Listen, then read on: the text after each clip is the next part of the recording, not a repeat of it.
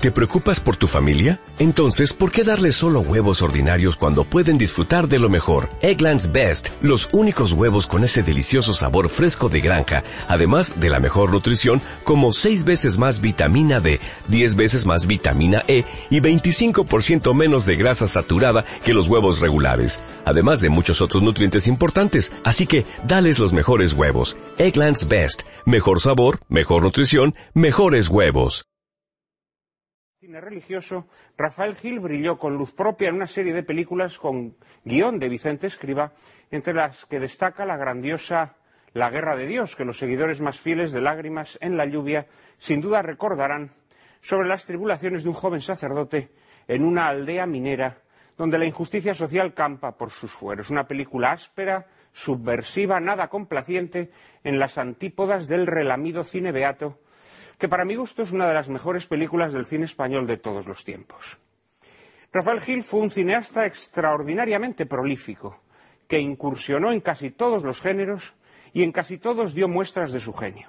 Un auténtico animal cinematográfico que conocía como ningún otro director de su generación los recursos expresivos del nuevo arte, dueño de un estilo transparente, sin grandes alaracas formales, con un sentido innato de la planificación y una elegancia compositiva que lo aproximan a los grandes maestros del clasicismo. Aunque en su obra no falten los desfallecimientos y concesiones a la comercialidad, el rosario de obras maestras que nos brindó basta para colmar el apetito del cinéfilo más exigente. Esta tarde, a despecho de la cultura oficial, rendimos homenaje a Rafael Gil en compañía de Carlos Pumares, Fernando Alonso Barahona, el cineasta Juan Pinzás y el hijo del homenajeado que lleva su mismo nombre. Les prometo un coloquio formidable, pero antes, como siempre, María Cárcava les anticipa la película que lo ilustrará. Muy buenas tardes, Juan Manuel, y muy buenas tardes a todos ustedes. Esta tarde les proponemos que se queden con nosotros para ver La Duda, cinta dirigida en 1972 por nuestro querido director Rafael Gil, quien gracias a un impecable guion realizado por Rafael J. Salvia adaptaba para la gran pantalla la novela El abuelo del escritor realista Benito Pérez Galdós. El abuelo ya había sido adaptada con anterioridad en 1925 por José Bush y con posterioridad lo sería por José Luis García en el año 1998. Aparte de los títulos emitidos en Lágrimas en la lluvia que Juan Manuel acaba de mencionar, no podemos olvidarnos de citar otras obras sobresalientes de Gil, tales como Eloísa está debajo de un almendro, El fantasma y Doña Juanita, La calle sin sol, Una mujer cualquiera o Camarote de lujo, entre otras. De la elogiable fotografía de la duda tomó las riendas el experimentado José F. Aguayo, colaborador de Rafael Gil en más de una veintena de títulos. Aguayo exprimirá para la ocasión las mejores luces imaginables para realzar aún más si cabe la belleza de la Sierra de Madrid, como comprobarán ustedes viendo las escenas rodadas en el Real Monasterio de Nuestra Señora de Santa María del Paular o en las hermosísimas y turbadas aguas de las playas del litoral cántabro. El compositor Manuel Parada, otro habitual miembro del equipo de Rafael Gil, arropó con sus composiciones este drama con un regusto agridulce. La carga interpretativa de la cinta recaerá sobremanera sobre uno de los más reputados actores que ha tenido y tendrá el cine español de todos los tiempos, Fernando Rey, quien obtuvo por este papel la Concha de Plata al mejor actor del prestigioso Festival de Cine de San Sebastián en 1972. Fernando Rey, actor muy presente en el cine de Rafael Gil, como lo fuera de Buñuel en Tristana, otra adaptación de Galdós, encarnará aquí al anciano don Rodrigo, conde de Albrit. Un arruinado y quijotesco don Rodrigo que regresa a la que fuera antaño su casa solariega, doliente y apesadumbrado tras la muerte de su hijo. Allí intentará desvelar un turbador secreto. ¿Cuál de las dos hijas de su nuera Lucrecia, encarnada por una altiva Analia Gadé, es su nieta verdadera? Don Rodrigo se encontrará pues con dos niñitas tan encantadoras como distintas, encarnadas por Inma de Santis, Leonor y Lali Romay como Dorotea. A quien resulte ser su nieta verdadera, el conde de Albrit, pretenderá dejarle antes de morir su título y también su honra. Cerrarán el reparto actores de la talla de Rafael Alonso en el papel del vil criado Senén o de José Franco como el pastor Curiambro. Con la duda les dejamos que ustedes la disfruten.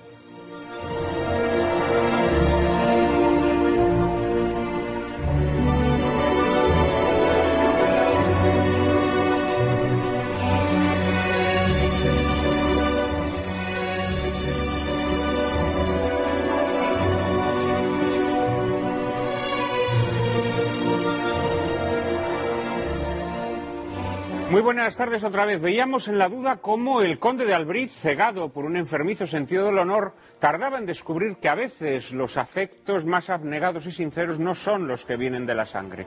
En Lágrimas en la lluvia tenemos probadas muestras del abnegado y sincero afecto de nuestros espectadores que semana tras semana nos hacen llegar sus peticiones y propuestas para mejorar nuestro programa. Hemos recibido muchos correos esta semana, Cárcava. Pues muchísimos correos como cada semana, Prada. Correos como el que desde Portugal y en portugués nos envía Mariana Cardoso, en el que nos comenta que sería fantástico poder dedicar un programa a Karl Marx y sus teorías y también su raigambre en la sociedad contemporánea. Añade además doña Mariana que admira enormemente a dos de nuestros invitados más habituales. Adivine, Miguel Ayuso y Antonio García Trevijano. José Manuel Márquez Reyes desea que abordemos el tema del resentimiento, su naturaleza, sus modos y sus formas. Especialmente desea don José Manuel eh, que se aborde el tema del resentimiento en la España actual, sus raíces y motivaciones, las formas que reviste, sus consecuencias presentes y futuras y también sus soluciones. Sobre este tema, prosigue don José Manuel, eh, muchísimas películas nos podrían ser útiles, pues la literatura, las artes plásticas y el cine han sido suficientemente prolíficos en el tratamiento de amores y odios. Y vamos ahora con César González Seco, quien nos propone que analicemos los medios concretos de los que se sirven los manipuladores para conseguir sus objetivos y las técnicas diferentes de manipulación y emborronamiento de la realidad que emplean. Aureliano Jiménez nos sugiere que dediquemos una edición de Lágrimas a analizar el destino del hombre en el mundo. María Rosa del Pinar se suma a una petición muy en boga en las últimas semanas, abordar la cuestión apremiante e innegable de la pobreza en España. Más cosas. Gonzalo y María Luisa del Val nos demandan más programas sobre el origen del hombre. Desde mi tierra, pero desde Gijón, Pelayo Álvarez nos insta a hablar sobre los pros y los contras del proceso de secularización propio de la segunda mitad del siglo XX. Nerea Romero se interesa por la situación pasada, presente y futura de Israel y Domingo Acosta, por su parte, muestra gran preocupación por la deficiente calidad de la educación que reciben los jóvenes hoy. Vamos terminando ya con Desiree Rodríguez, que nos anima a que en una futurible sesión del programa respondamos a por qué se ha producido una pérdida total de la espiritualidad en el arte durante los siglos XIX, XX y XXI. En fin, ya saben que pueden y deben enviarnos en tropel sus opiniones y sugerencias a la siguiente dirección de correo electrónico lágrimas arroba intereconomía.tv. Repetimos, lágrimas arroba intereconomía.tv. Y allí estaremos María Cárcava y yo mismo dispuestos siempre a atender esas peticiones, eh, dando, dando prioridad a aquellas que más insistentemente nos reclaman. Ya estamos preparando algunos de los asuntos a los que María Cárcava hacía alusión, del mismo modo que siguiendo eh, las indicaciones de nuestra corresponsal lusitana, Mariana Cardoso, ya estamos tratando de que vuelvan de forma inminente sus dos eh, colaboradores predilectos de Lágrimas en la Lluvia, Antonio García Trevijano y Miguel Ayuso, a quienes pronto tendremos nuevamente en el plató de Lágrimas en la Lluvia. En esta edición, de alguna manera especial, puesto que este es un programa eh, en el que, aunque todos somos muy cinéfilos, no es un programa de cinefilia, eh, ni mucho menos, pero hoy hemos querido hacer, como hicimos hace ya más de 100 ediciones un programa especial dedicado a un cineasta español. En aquella ocasión fue Luis García Berlanga, que acababa de fallecer, y en esta ocasión va a ser Rafael Gil, de quien en apenas poco más de una semana, el día 22 de mayo, se cumplirá el centenario de su natalicio. Eh, para hablar del cine, de la figura de la impronta eh, que Rafael Gil ha dejado en nuestro cine, contamos con la presencia de cuatro magníficos invitados que paso a presentarles. Está con nosotros, visitando por primera vez el plató de Lágrimas en la Lluvia, Fernando Alonso Barahona. Es técnico jurídico de la Comunidad de Madrid y escritor. Es autor de ensayos políticos como Perón o El espíritu del pueblo o de novelas como La restauración, Círculo de mujeres o la más reciente de todas, recién salida de las imprentas, Retrato de ella. Ha publicado numerosos libros relacionados con el cine, como las biografías de Charlton Heston, John Wayne, Cecil B. DeMille o Anthony Mann, o los ensayos Antropología del cine y Biografía del cine español. Es además autor de este libro que tengo entre mis manos, eh, que en realidad es más que un libro, diríamos un catálogo, pero la parte de análisis, digámoslo así, propiamente dicha, de la obra de Rafael Gil, es de la autoría de Fernando Alonso Barahona y es también coordinador del volumen Rafael Gil, escritor de cine, en el que se recogen las eh, crónicas y críticas cinematográficas que Rafael Gil publicó, sobre todo en los albores de su carrera. Querido Fernando, muchísimas gracias por atender nuestra petición.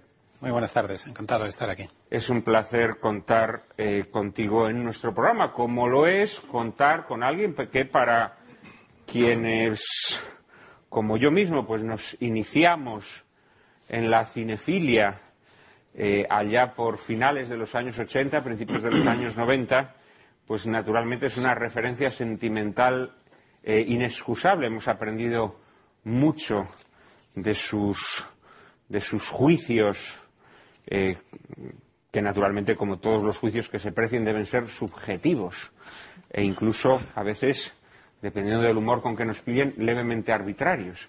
Eh, y verdaderamente hemos aprendido mucho con su sabiduría y sagacidad cinematográfica. Se trata de Carlos Pumares.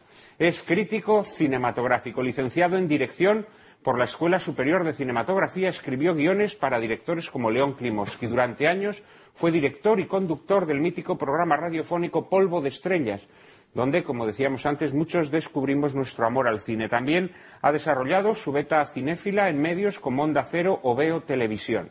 Es crítico de cine en el diario La Razón desde el momento de su fundación. Querido Carlos, muchísimas gracias por atender nuestra petición. Es un honor contar contigo hoy. Pues muchísimas gracias y abrumado porque fue en, los años 80 y estamos en el 2013, madre mía.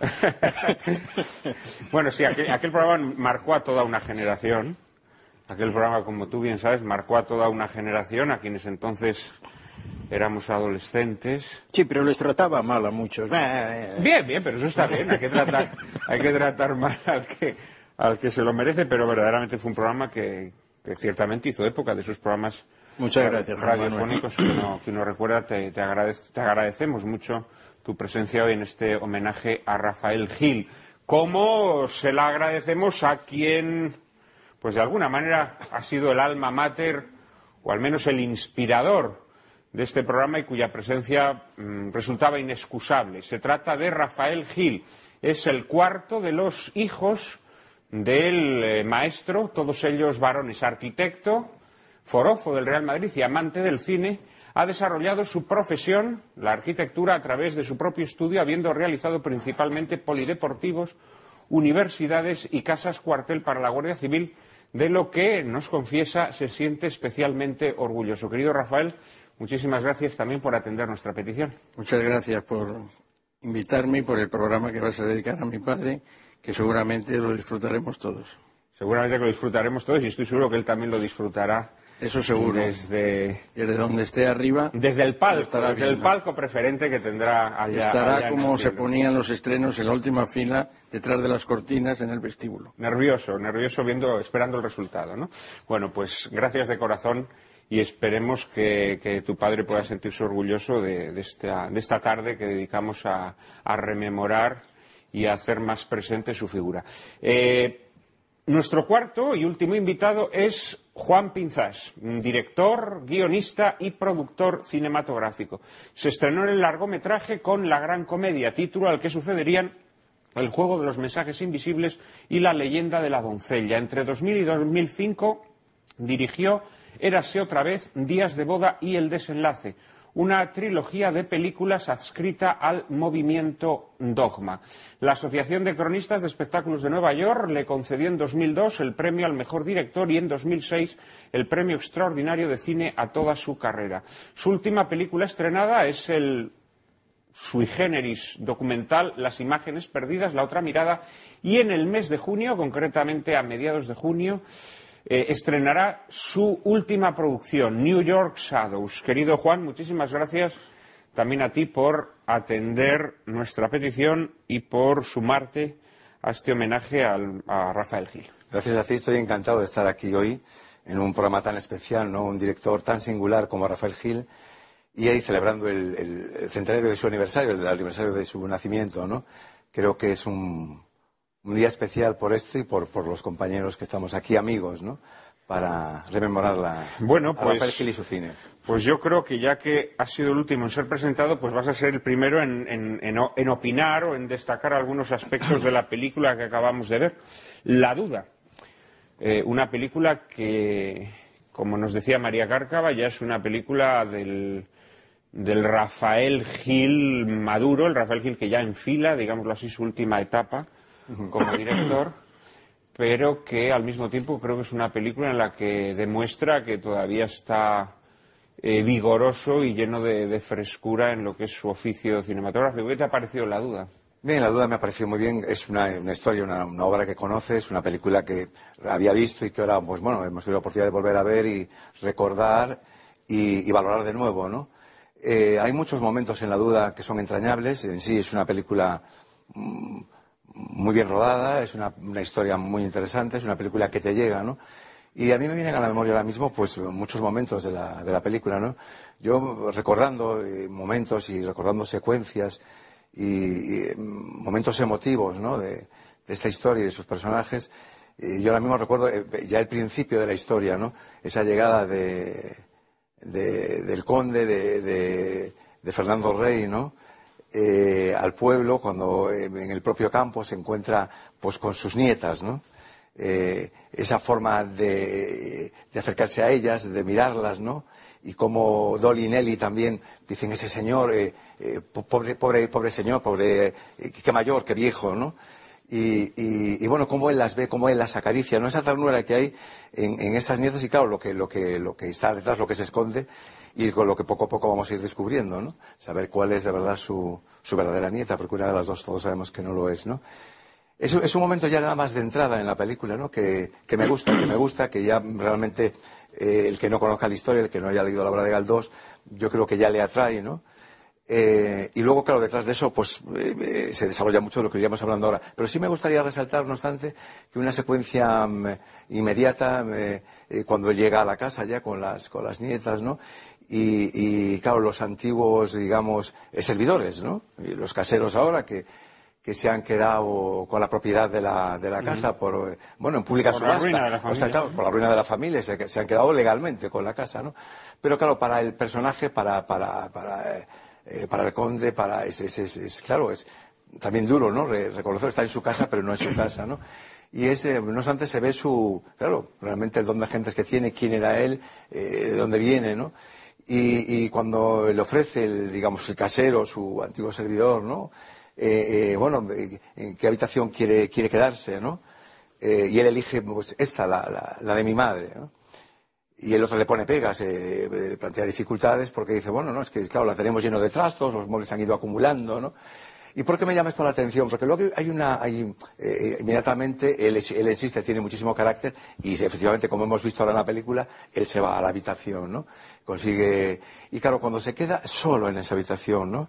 Con los muebles, con los trastos de antiguos de la casa, realmente que a mí sí ahí me pareció un plano corto. Yo realmente ahí necesita- necesitaría un poquito, pero claro, son cosas también de, luego espero que tengamos oportunidad de hablar a lo largo del, del coloquio, ¿no? Eh, nuestras intervenciones, pues de las partes técnicas también de la película, pero aquí yo hablaría del montaje, ¿no? Y, ese tiempo, a mí, eh, en esa secuencia en concreto, cuando él se queda solo, eh, porque a mí me llegó, o sea, es una- algo que te conmueve, ¿no?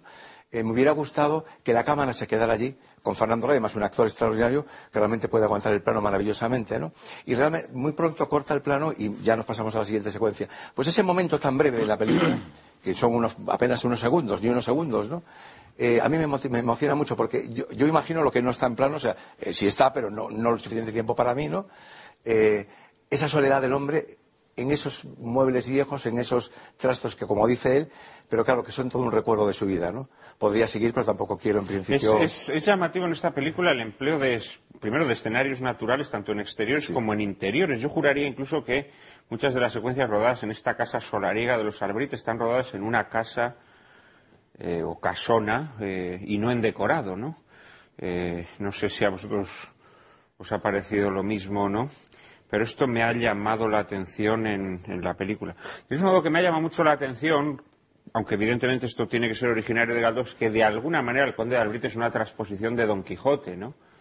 Yo creo que muy claramente hay un momento muy explícito que es cuando saluda al cura y lo llama el pastor Curiambro, que era el nombre que Don Quijote había destinado al cura con el que esperaba salir convertidos ambos en pastores eh, una vez que, ya había abandonado su oficio caballeresco.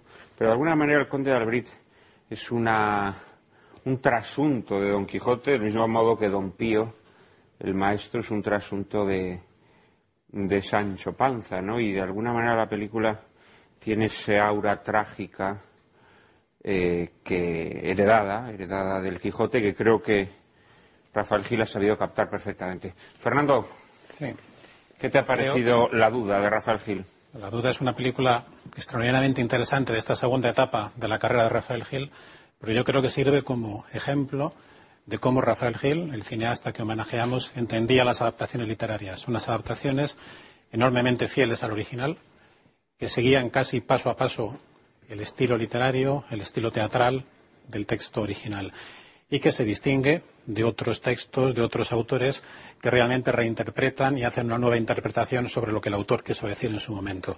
Hay que señalar que Benito Pérez Galdós ha sido un autor enormemente adaptado en la historia del cine español y que de esta obra, que es una obra de teatro, es un teatro dialogado. Bueno, es una novela dialogada, pero se representó en teatro, lo representó Enrique Borrás allá por el año 1907 en el Teatro Español y además fue uno de los que marcó la idiosincrasia y la imagen que el personaje podía tener. Es decir, que es un texto que ha sido objeto de muchas interpretaciones. Se hizo una versión muda por José Butch, se hizo una película en México y además dos originalidades que la gente no suele recordar. Película, película en México, si no me equivoco, protagonizada por Narciso Ibáñez Menta. Sí, efectivamente. Y otra originalidad, en el año 2007 se adaptó la obra de teatro en el Teatro Español con Nati Mistral en el personaje porque cambiaron el sexo del protagonista, que era la abuela. Y también se llevó a cabo en Estudio 1, ya por el año 69, con Rafael Ribelles, un actor también muy de Rafael Gil, el protagonista del Quijote, pues Rafael Ribelles hizo el protagonista de esta adaptación para Estudio 1.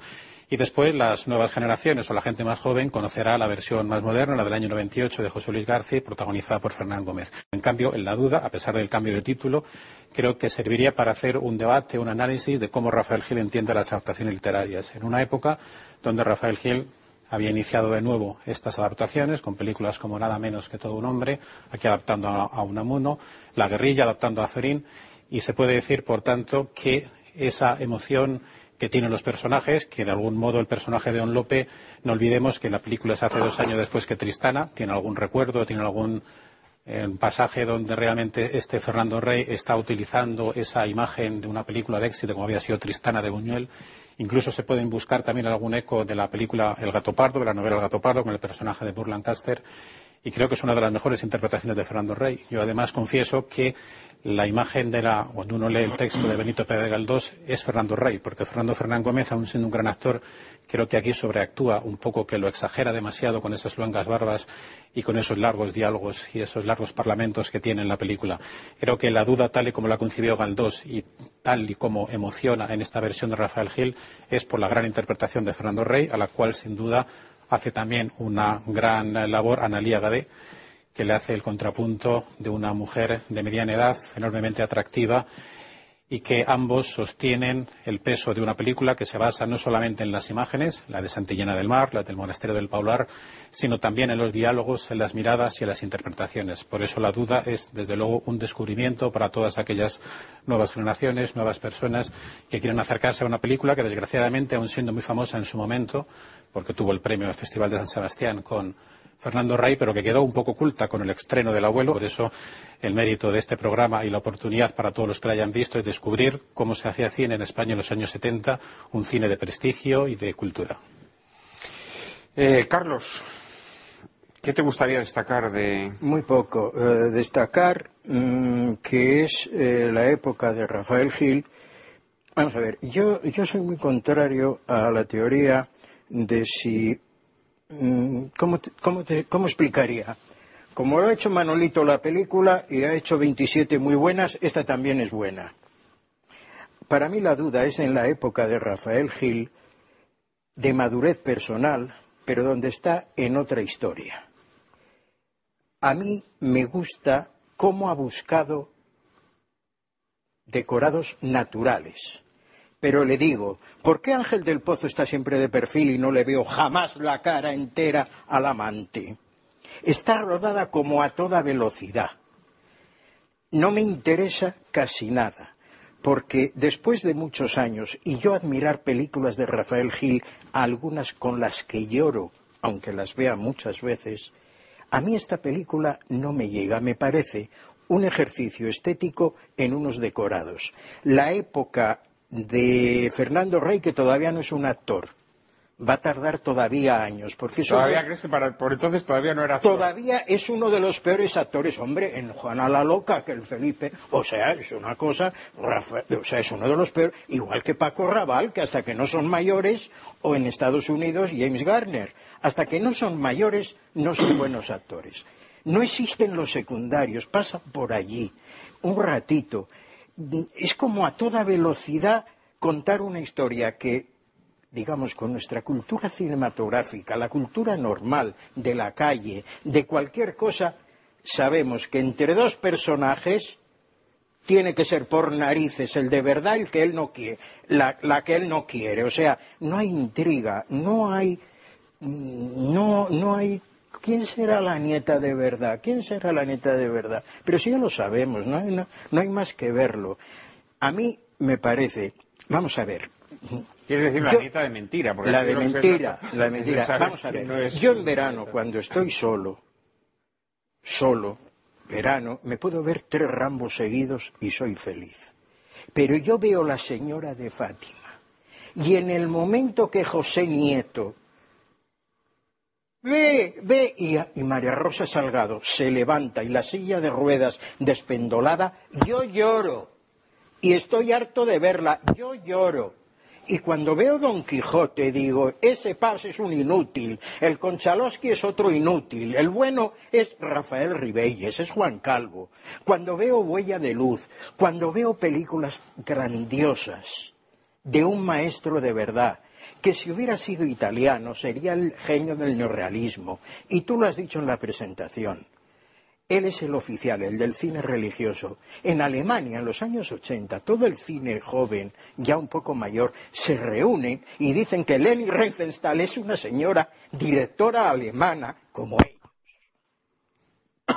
Cualquier país tiene, Francia tiene a Charles Paté, no lo olvida. Aquí, las películas religiosas, el director del régimen. No, pero la duda no es una buena película. Bueno, veo que la duda no te ha, no te llenado. Vamos a ver, yo creo que la duda eh, a mí me gusta más que a ti, aunque tampoco la considero una de las grandes obras maestras eh, de Rafael Gil, indudablemente. Eh, yo creo que sí que es verdad que hay algo premioso, hay algo, hay, hay algo un tanto apresurado en la exposición de la historia. No creo que todos los personajes secundarios sean irrelevantes. Creo ciertamente que hay elecciones, elecciones nefastas. El, actor que interpreta a Don Pío, por ejemplo, creo que es eh, muy forzado y artificial. No estoy de acuerdo contigo en que Fernando Rey en estos momentos sea mal actor. Lo que pasa es que creo que Fernando Rey no es suficientemente viejo para el componente patético que tiene el personaje, a quien tienes que ver más a gente. Claro, Fernando Rey te estás dando cuenta todo el rato que se está encorvando de mentira, ¿no? Eh, es decir, a Fernando le hacían falta diez años más para ese personaje. Yo creo que eso, creo que eso es indudable, ¿no? Y luego, hombre, la película también tiene muchos tics del cine de la época, mm, que claro, ahora los contemplamos y no nos gusta la planificación académica y hermosísima de las grandes obras clásicas de Rafael Gil, aquí se ha perdido en algo. Pero es que me temo que era que la época imponía eso. Porque esta película, por ejemplo, tiene zooms que, que para mi gusto son horrorosos horrorosos, ¿no? Pero es que, claro, ¿quién no hacía zooms en aquella época? En aquella época parecía, vamos, lo mejor de lo mejor, parecía el gran recurso cinematográfico, ¿no? Claro, además es un recurso que permite abreviar el rodaje de una película, ¿no? En fin, yo creo que en, gran medida muchos de los reparos que se le podrían poner a la duda serían reparos que les podríamos hacer al cine de la época, porque si nosotros vemos, por ejemplo, pues mismamente las películas de grandes maestros de, esa época. Una película de San Peckinpah, pues es que está llena de zooms horrorosos. Esto es así, ¿no? Eh, Rafael, ¿qué, opinas? ¿Crees también que La Duda no es de las mejores películas de tu padre? La Duda para mí, que la he visto no una, ni dos, ni tres, sino unas cuantas veces más, aunque diga Carlos su opinión, que es respetable, me parece una magnífica película. Entonces, cuando dice que va precipitada, precipitada a nada. Es una película con un magnífico guion, que lo hizo mi padre con Salvia. Fernando Rey, yo lo recuerdo en casa, que iba a las lecturas del guion y estaba emocionado. El personaje del maestro, que es el actor este mexicano, Ferrusquilla, mi padre lo vio en una película de Segunda del Oeste. Y dijo, ese actor me vale para el Don Pío. Y los diálogos de Don Pío y Fernando Rey son los diálogos en los acantilados magníficos. La película está rodada, que ya lo comentó más de una vez, cuando David Lynn quiere rodar en España la película La hija de Ryan. La hija de Ryan, se ponen en contacto con mi padre, para un, o sea, el segundo operador de, de Lynn, porque le dicen que, que le busque playas por el norte, para recordar Irlanda. Entonces mi padre le manda a las playas de Santander. Y le encanta la idea, iba a rodar en las mismas playas que le dijo mi padre, la hija de Ryan. Pero la censura le prohíbe rodar esa película en España porque el cura Por la es de- temática, ¿eh? la temática es de Lira. Entonces mi padre, años después, aprovecha para rodar la duda ahí porque es que tenía los tenía ya porque era donde donde él se lo se lo transmitió no a David Lin en persona que no le conoció al equipo de David Lin que había mandado a España años antes a organizarle todo el tema del rodaje. Y la película efectivamente está toda rodada en, en exteriores o en interiores naturales. Interiores no hay ningún ¿verdad? decorado. ¿Eh? Eran todos palacios, casonas, se llevaban tapices, hasta las tazas de té, los vasos de cristal, todo era sobre escenarios naturales. Porque en aquella época ya no se usaban, por tema económico, entre otras cosas, los, los decorados. Vamos a hacer una pequeña pausa, Rafael, y enseguida mm, te permito que sigas eh, comentando esta película de tu padre que también conoces. En apenas un minuto estamos nuevamente con todos ustedes. No nos abandonen, por favor.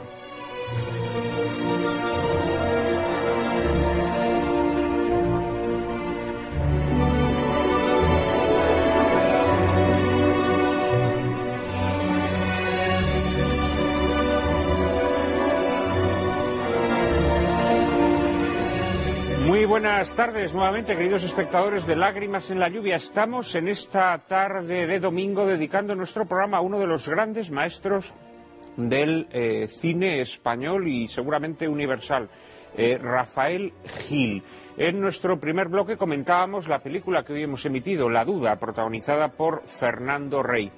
Y estaba dándonos sus impresiones sobre la película y recordando también algunos aspectos eh, sumamente interesantes sobre su rodaje, eh, su hijo, eh, el hijo del director, Rafael Gil. Eh, perdona porque te había interrumpido justo cuando estábamos comentando que, en efecto, como yo sospechaba, todas las secuencias de la película habían sido rodadas en escenarios y en decorados naturales. Naturales todo. Luego fue una película que fue una producción muy importante económicamente en su época. Se rodó en 70 milímetros, que era lo que se llamaba entonces Todao, que se estrenaba en el Cine Paz en Madrid, que era el que tenía pantalla gigante. Esa se estrenó en el Cine Palafos. Era una película distribuida por la Paramount. Y la Paramount en la cartelera de ese año, de programación que repartía para publicidad y para demás, la portada de la cartelera de Paramount de todas las películas americanas puso delante la duda, porque es una película que tuvo un éxito tremendo. Ese año ganó el primer premio del Sindicato Nacional del Espectáculo a la mejor película española del año, que es el que intenta ganar el Goya ahora. Es lo que ha sustituido a esos premios. En el Festival de San Sebastián tenía el premio ganado la Concha de Oro. Lo que pasa es que la Paramount intervino por medio y se la dieron a la jaula de cristal de Tom Gris, que era un tema de carcelario, de, las cárceles americanas que querían reivindicar el sistema, y entonces no se la dieron a mi padre, pero dijeron, bueno, no le damos la concha de, de oro y le vamos a dar a Fernando Rey el premio al mejor actor que se lo merecía.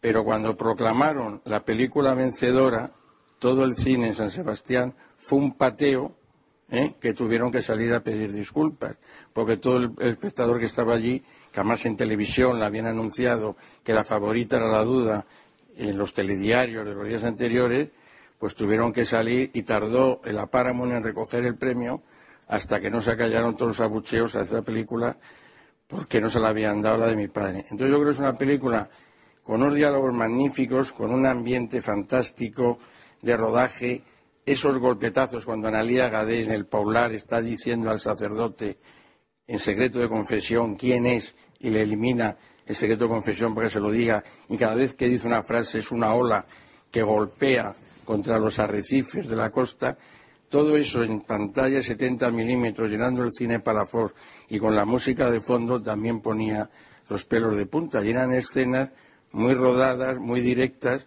que mi padre decía cuando rodaba esa película se estaba acordando de Hombres de Arán, que era el documental del cual John Ford decía que, era una maravilla y efectivamente he visto ahora es impresionante. Mi padre recordaba Hombres de Arán en esos golpes del agua sobre la roca cuando comentaba los pecados.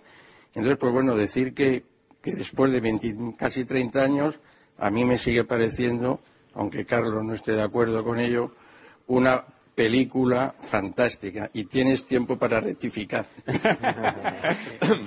le quedan casi, le quedan casi dos horas. Creo que Fernando quería hacer una, una leve apreciación también al. Estoy de acuerdo con lo que ha dicho Carlos, que la teoría del cine de autor, que durante mucho tiempo se ha impuesto en la cinefilia, pues sirvió para descubrir autores, pero es cierto que llevó a fantasías como considerar que tan solo porque el autor era interesante, todas las películas debían ser interesantes. Eso es totalmente cierto.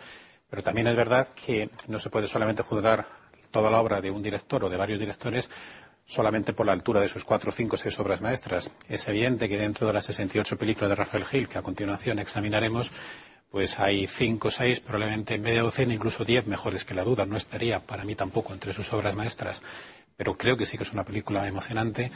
Creo que además yo no la llevo a ver nunca en cine en todo, sino que en una versión en DVD cortada con una imagen que va temblando, probablemente ver la película en Cinerama o en Cinemascope, en toda o en su versión original, sea una impresión muy distinta a la que tenemos hoy.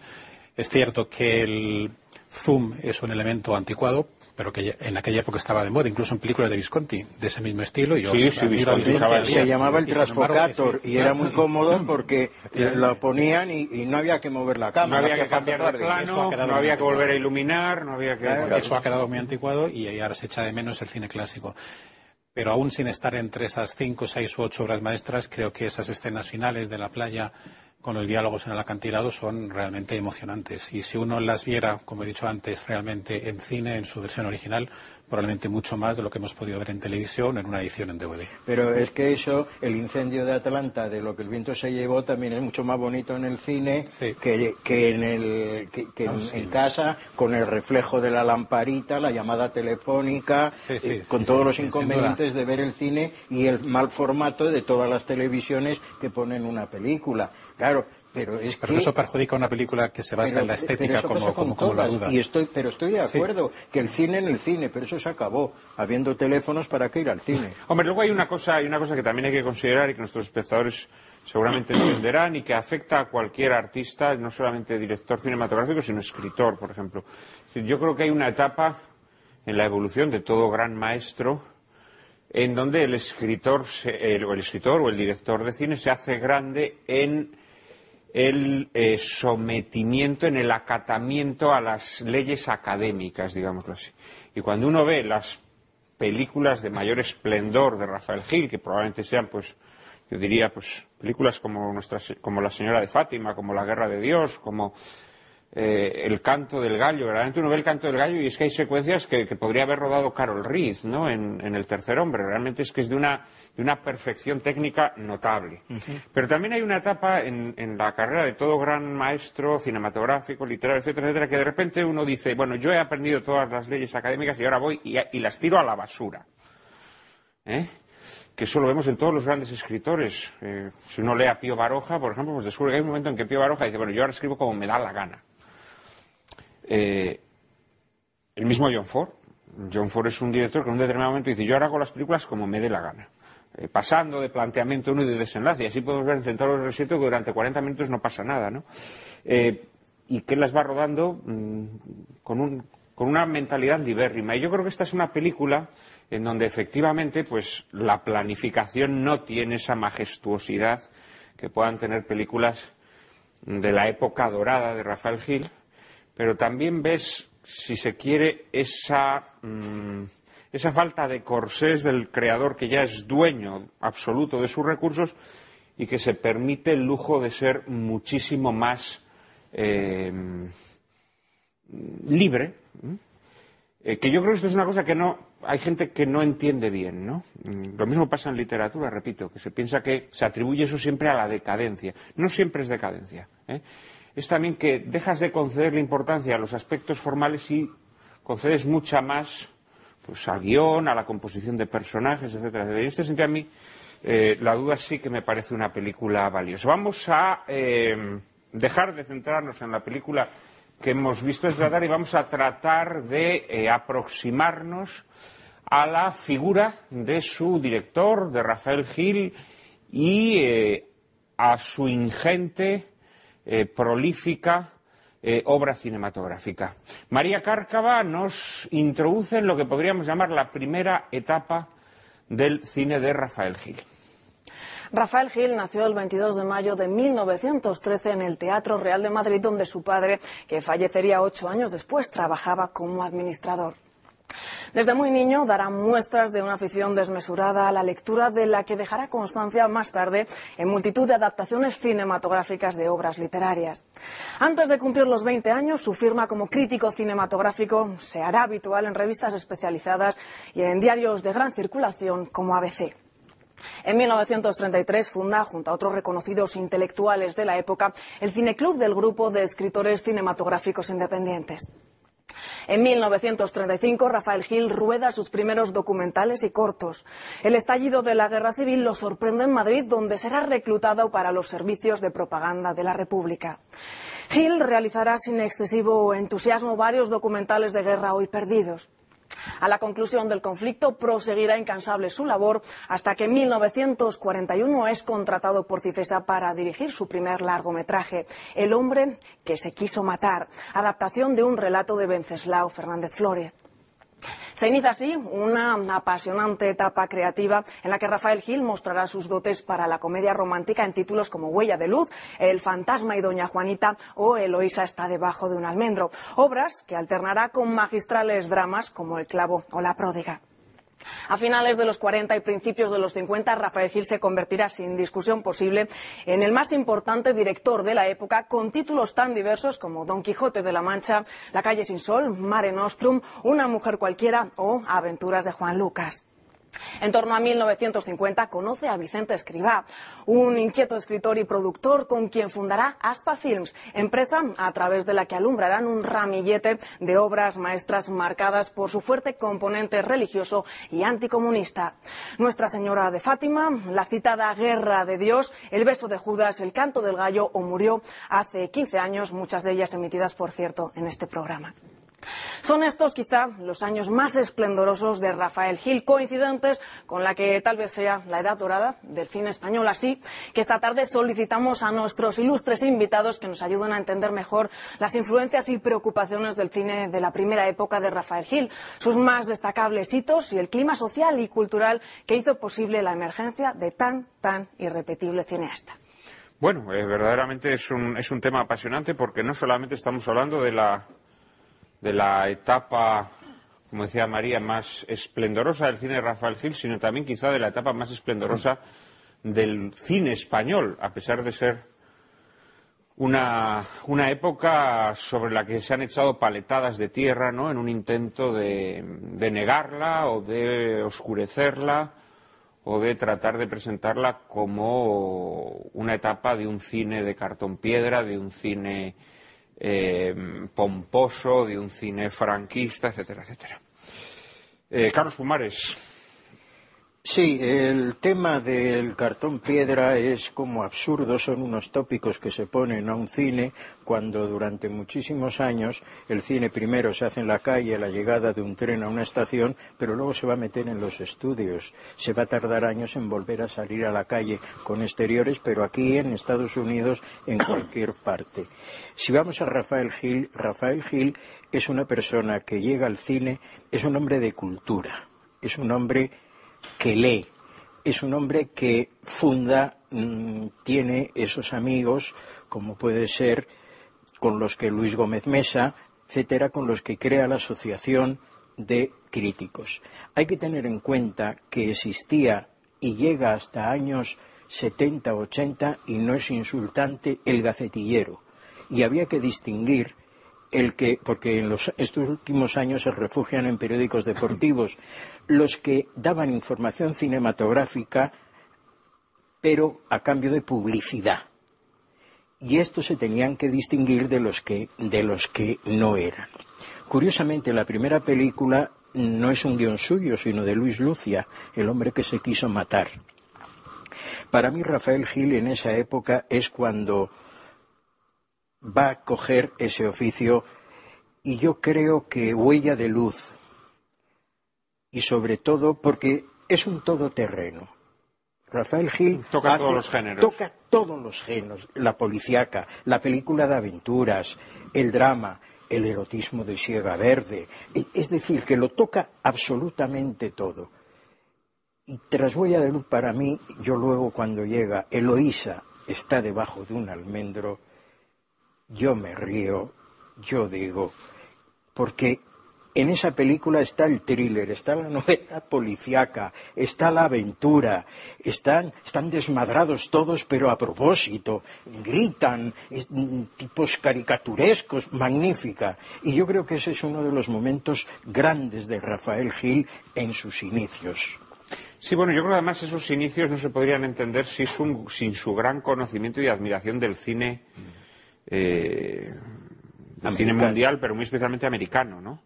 Él dice Kim Vidor, Frank Capra, y además... Mm, Preston Sturges. Sí, además con un cierto, con un cierto cariño, porque en muchas películas, como puede ser La calle sin sol, hay esa, esa ternura, ese, esa cosa bonita, de esos personajes buenos. ¿Por qué no tiene que haber personajes buenos en el cine si los hay muy malos y los malos están en la vida real además? Sí, bueno, él también tiene personajes muy malos. Tiene personajes muy malos, pero, pero... Pero sí, sí, sí, es, un, es, un, director que se fija en la bondad. que se ¿eh? fija más en la bondad que en la maldad. Ciertamente, creo. ciertamente. ¿Cómo podríamos entender mejor ese cineasta que se está formando? Eh, ¿Cuáles serían las, digamos, las notas que nos ayudan a comprender mejor su evolución hasta ponerse a dirigir? Eh, Fernando. Sí, es curioso y original como 20 o 30 años antes de Cajer du Cinema y de la generación de directores franceses que primero fueron críticos y escritores, Rafael Gil viene también de ser crítico y escritor.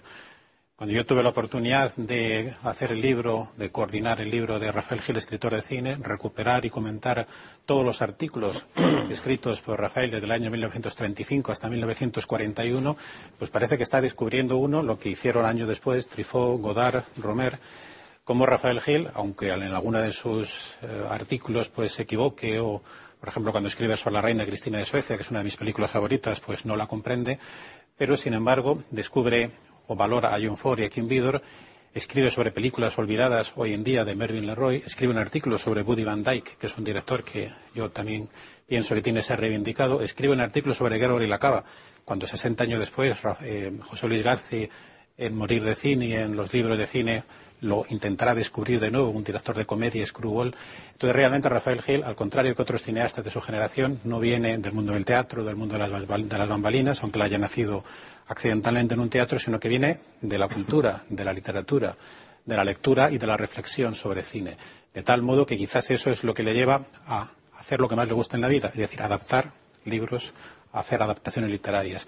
Probablemente en la historia del cine no se registre un director que un altísimo porcentaje, yo creo que de las 68, si las contáramos, probablemente más de 40 y más de 45, yo creo que todas, salvo las de Aspa y alguna película por ahí suelta, están basadas en obras literarias, de tal modo que se podría hacer una historia de la literatura a través de sus películas. Yo ahora, en esta primera intervención, querría destacar no solamente las que vienen en todos los libros de cine, que son Huella de Luz o El hombre que se quiso matar, sino destacar dos películas un poco menos conocidas. Una es El fantasma de Doña Juanita, es una película con una poesía maravillosa, inspirada en un romance o en un cuento de José María Pemán, una película que también rinde homenaje ya de cinefilia a Primavera, un clásico del cine musical, una opereta romántica de Nelson Eddy y Janet McDonald, Primavera, Maytime, y una película que hoy, cuando la vuelves a ver, no puedes dejar de sentir emoción con escenas tan maravillosas como ese entierro final del payaso al que nadie conoce y que va un féretro, un cortejo absolutamente desierto solamente con el mono que le está acompañando. Y después, junto a La calle sin sol, que sí que viene recogida en todos los libros de cine, otra película sorprendente, Una mujer cualquiera. con guion de Miguel Miura, pero no mejor cualquiera es una ruptura sobre la imagen de ambos protagonistas, porque María Félix, que es la gran intérprete de vampiresas, de dioses del cine, había hecho Mare Nostrum. Sin embargo, en esta película hace la mujer vampirizada, porque realmente el vampiro es Antonio Vilar, el personaje que la arrastra, la envilece y la lleva hasta la catástrofe porque ya ha perdido la cabeza por él. Esto es absolutamente moderno, absolutamente original y es una operación parecida a la que un año antes había realizado Orson Welles con La Dama de Shanghái, donde también la cerrita Hayward cambia por completo de estilo.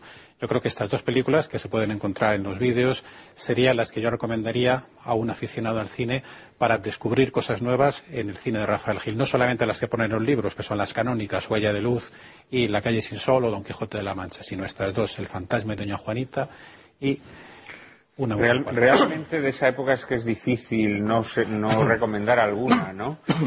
Eh, tú mencionabas El fantasma de Doña Juanita, pero es que El fantasma de Doña Juanita, por ejemplo, que es una película que yo, yo ascribiría al realismo poético, eh, o sea, realmente podríamos decir que tiene muchas, al igual que La calle sin sol en otro sentido, tiene mucho que ver con el realismo poético francés. Es que en el, en el fantasma de Doña Juanita, junto a esa bellísima poesía, pues encuentras también una mirada sobre el mundo del circo que, hombre, que verdaderamente es digna de las mejores películas de Todd Browning, de las películas mudas de Todd Browning, de garras humanas y, y todas estas películas con Lon Chaney, ¿no? Quiero decir que...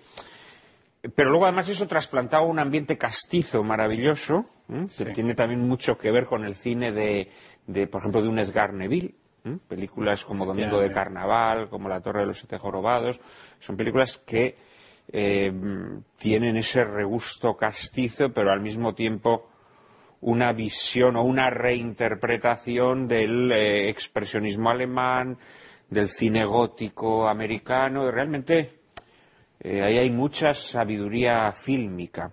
Una cosa que le quería preguntar a, al hijo de Rafael Gil, que creo que es, sumamente interesante, ¿no? Porque claro, esa identificación sectaria, ¿no? Que se ha hecho de Rafael Gil con con el, con el franquismo, que simplemente fue un claro, que desarrolló gran parte de su obra durante los años del, del franquismo.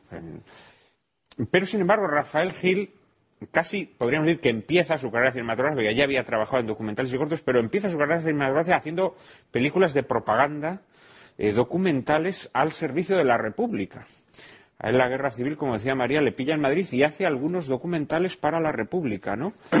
Sí, bueno, lo que pasa a mi padre que le pilla en Madrid la guerra civil y el tema es que le condenan a muerte, porque le detienen en la calle unos milicianos, le piden la documentación, y una vez que se la da, mi padre le dice adiós. Dicen, ¿cómo que adiós? Será hasta luego, camarada, o salud, camarada. Le detienen y ese mismo día le condenan a muerte. Hay que decir para nuestros espectadores más jóvenes que decir adiós en el Madrid de la República era considerado automáticamente señal Entonces, inequívoca le... de, que eras, de que eras faccioso o facha. Cuando le registran le ven que lleva el carnet del ABC porque escribía en el ABC. Pero era muy amigo de Antonio del Amo. Entonces Antonio del Amo se entera y le dice, la única manera que tienes, vente conmigo. Y entonces le mete en la brigada del campesino, en la brigada de cine, y está hasta que puede cambiar de, de zona pues está rodando películas para, para campesino, una desgana, como se ha dicho en la introducción, porque no quería saber nada, pero claro, con 20 o 21 años estaba horrorizado, porque era la edad que tenía, no tenía más. Y entonces sí empezó ahí, pero luego ya directamente siguió sus ideas, porque no eran totalmente contrarias a la... ¿Él termina la guerra civil en Madrid o...? Él la termina en Madrid ya, uh -huh. sí. Y luego ya empieza a hacer documentales para Cifesa, y luego él cuando hace las primeras películas para Cifesa, que empieza con el hombre que se quiso matar, él siempre comentaba que para él eran las películas más fáciles de hacer, porque las había rodado en su cabeza hacía ya seis y siete años. Y entonces yo cuando me enfrentaba a la película, a cualquier escena, la había visionado tantas veces en mi cabeza que las hacía en la primera toma. Y entonces él con esas películas disfrutó mucho, porque eran el sueño que él tenía para ser director de cine, esas películas. Claro que son películas, además, yo invito a los espectadores de Lágrimas en la Lluvia a que las a que vean esas primeras películas de Rafael Gil porque verdaderamente, bueno, la ruptura que significan esas películas y, y las de otros directores de ese momento, por ejemplo, Ignacio Feiquino, en aquellos momentos hace unas comedias que tienen mucho de screwball a la americana. Son películas que rompen totalmente con la imagen de ese cine español, pues lleno de faralaes y castañuelas. De repente estás viendo películas que parecen películas, no diré americanas, con un toque americano, con un toque francés, en cualquier caso, muy alejadas de la, de la típica españolada, películas muy originales y en donde vemos técnicas muy diversas. Yo recuerdo, por ejemplo, cuando eh, Antonio Vilar, en la calle Sin Sol, llega a Barcelona, eh, hay una secuencia en donde vemos a- al protagonista, a Vilar, yendo por el barrio chino de Barcelona, creo que es, ¿no?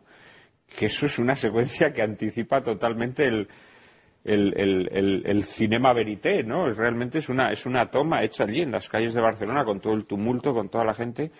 Mm, ¿Quién doblaba a Antonio Vilar? ¿Quién le doblaba? No me acuerdo porque él era portugués, Era hablaba, portugués. hablaba muy mal el, el castellano. Bueno, pero Fatal. muchos años después no de eso siguió hablando mal. mal. Y no solo eso, es que era un actor que, que se No, trababa no, lo de la actor es un por- insulto en el caso de ¿eh? Vilar. Pero, Llamarle actor. no, pero en esa película No estoy de estaba contigo, no francamente estoy de acuerdo bien. contigo. Yo creo que Antonio Vilar- Antonio Vilar en la calle Sin Sol estaba francamente Pero no se sabe actor. quién le doblaba. No me acuerdo quién le doblaba, pero bueno, los rótulos. Antonio los- Vilar tiene grandísimas No, interpretaciones. no vienen. Aquí hemos visto de Antonio Vilar, para que nuestros espectadores se sitúen, hemos visto El Judas de Ignacio Fiquino, grandísima película, y hemos visto Embajadores en el Infierno. Bueno, Antonio Vilar tenía presencia cinematográfica. Tenía, sí, tenía- presencia y- indudable. Mucho más que otros galanes de la época. Sí, sí, sí, Está- sí, sí. Además, es mucho más moderno que La prueba es que en Rafael todas las películas que trabajó Antonio Vilar era, estaba en todas.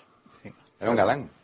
Eh, Juan Pinzás, de esta, de esta primer, de este primer Rafael Gil de los años 40, eh, ¿qué, qué- qué te gustaría destacar o qué películas crees que son más, más reseñables o qué películas te gustan más o qué aspectos de Sí, su... bueno, yo creo que la, la mejor etapa de Rafael Gil está precisamente en el cine religioso, ¿no? Y en estas... Sí, pero eso sería es un quizá poquito, más un en- poquito posterior, quizá sí. más finales de los 40 y 50. Sí, ¿no? sí.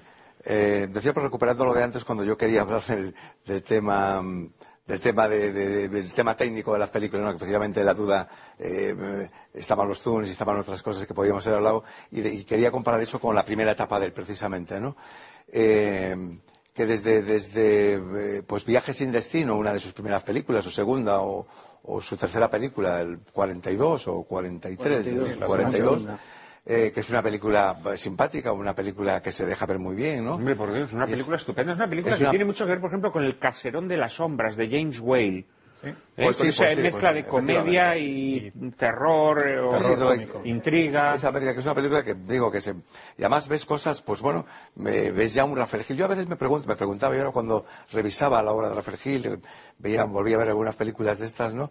Me preguntaba, claro, si Rafael Gil hubiera podido, no sé, porque eh, posiblemente Rafael Hijo nos lo puede explicar, ¿no? Si fuera, mm, digamos, tuviera, hubiera tenido más poder, no poder sobre suelo, sino más eh, poder escribir sus guiones. O sea, posiblemente no quisiera, que claro, teniendo eh, guionistas como, como escriba, a lo mejor tampoco le necesitaba. Pero ¿cómo sería Rafael Gil o cómo serían muchas películas de Rafael Gil si él fuera también el guionista, sobre todo esta primera etapa, ¿no? O sea, incluso, hemos, Fernando ha hablado de las adaptaciones literarias y evidentemente es, es un gran eh, realizador de, de obras literarias, ¿no? De adaptaciones, en que algunas colaboró también. Pero mm, yo creo que esto es importante planteárselo para saber un poquito más de Rafael Gil. Y poda- quizás que podamos, pues no sé, averiguar algo. Eh, Rafael Gil en esta primera etapa que decimos se rodeaba de un equipo maravilloso, ¿no? Eh, entre, eh, no solo el no solo el director de fotografía, eh, el montaje en todas estas películas estaba José Antonio Rojo, montador con el que tuve la oportunidad de trabajar en mi segundo largometraje, en una adaptación literaria, precisamente, la única adaptación literaria que yo he llevado al cine, ¿no? Y, y bueno, eso también se nota, evidentemente, ¿no? Y supongo que también, en cierto modo, era mérito de Rafael Gil, efectivamente, saber rodearse de un equipo que entienda su cine, que entienda sus propuestas y de los mejores. Pero, ¿y si Rafael Gil em, escribiese también, o sea, fuese en ese sentido, digamos, que no suene esto raro, pero también más autor de sus obras, ¿no? Si fuera guionista. Lo que pasa es que yo creo que... lo- Es que, es que- Lo que- hizo muchos guiones. ¿Eh? yo creo que... No, por Sí, ejemplo, pero- Yo creo que pues le hubiera pasado lo mismo que si John Ford hubiera sido el autor de sus guiones o, o si Howard Hawks hubiera sido autor de los suyos, pues yo creo que probablemente hubiera sido mucho peor. Yo creo que los grandes maestros lo que han tenido es la capacidad para rodearse de gente que puede complementar su talento. Hay que respetar los oficios. El guionista, lo que pasa que un guionista puede ser el mismo guionista para Howard Hawks y para John Ford, porque saben para quién están escribiendo. Claro, claro. Vamos a hacer, si nos importa, una pequeña pausa y enseguida eh, seguimos adelante. Devuelvo la palabra Juan. Eh, en apenas un minuto estaremos nuevamente con todos ustedes. Por favor, no nos abandonen.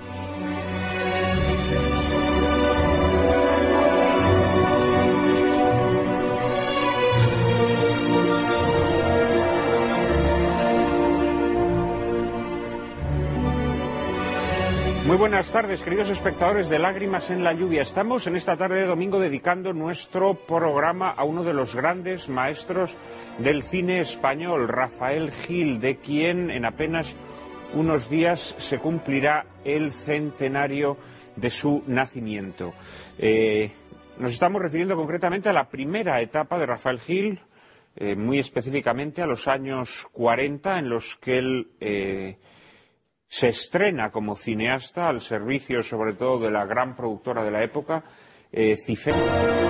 Y ha abierto una pequeña polémica o amago de polémica en torno a la autoría o, o- o no autoría de un cineasta como Rafael Gil y hasta qué punto el haber sido autor de sus guiones hubiese eh, hecho que hubiese sido un cineasta distinto. La realidad es que Rafael Gil participó en todos los guiones de todas las películas eh, que dirigió y creo que siempre acudía a aquel guionista que él consideraba que mejor se podía amoldar al, como decía Carlos Pumares refiriéndose a los, a los guionistas del Hollywood clásico, a la materia que él quería tratar. Pero eh, termina. eh, Sí, no, mi lo que yo planteaba, de hecho, era si Rafael Gil, quizás nos hayamos perdido, aparte del gran Rafael Gil que conocemos y su obra que conocemos como, como un excelente director y personalísimo director, saber cómo hubiera podido ser Rafael Gil autor si él contase o escribiese sus propias historias, si nos mostrase un poco su universo. Lo que- aparte de que supongo que lo que contaba, evidentemente, es evidente que él lo quería hacer y lo quería contar y buscaba,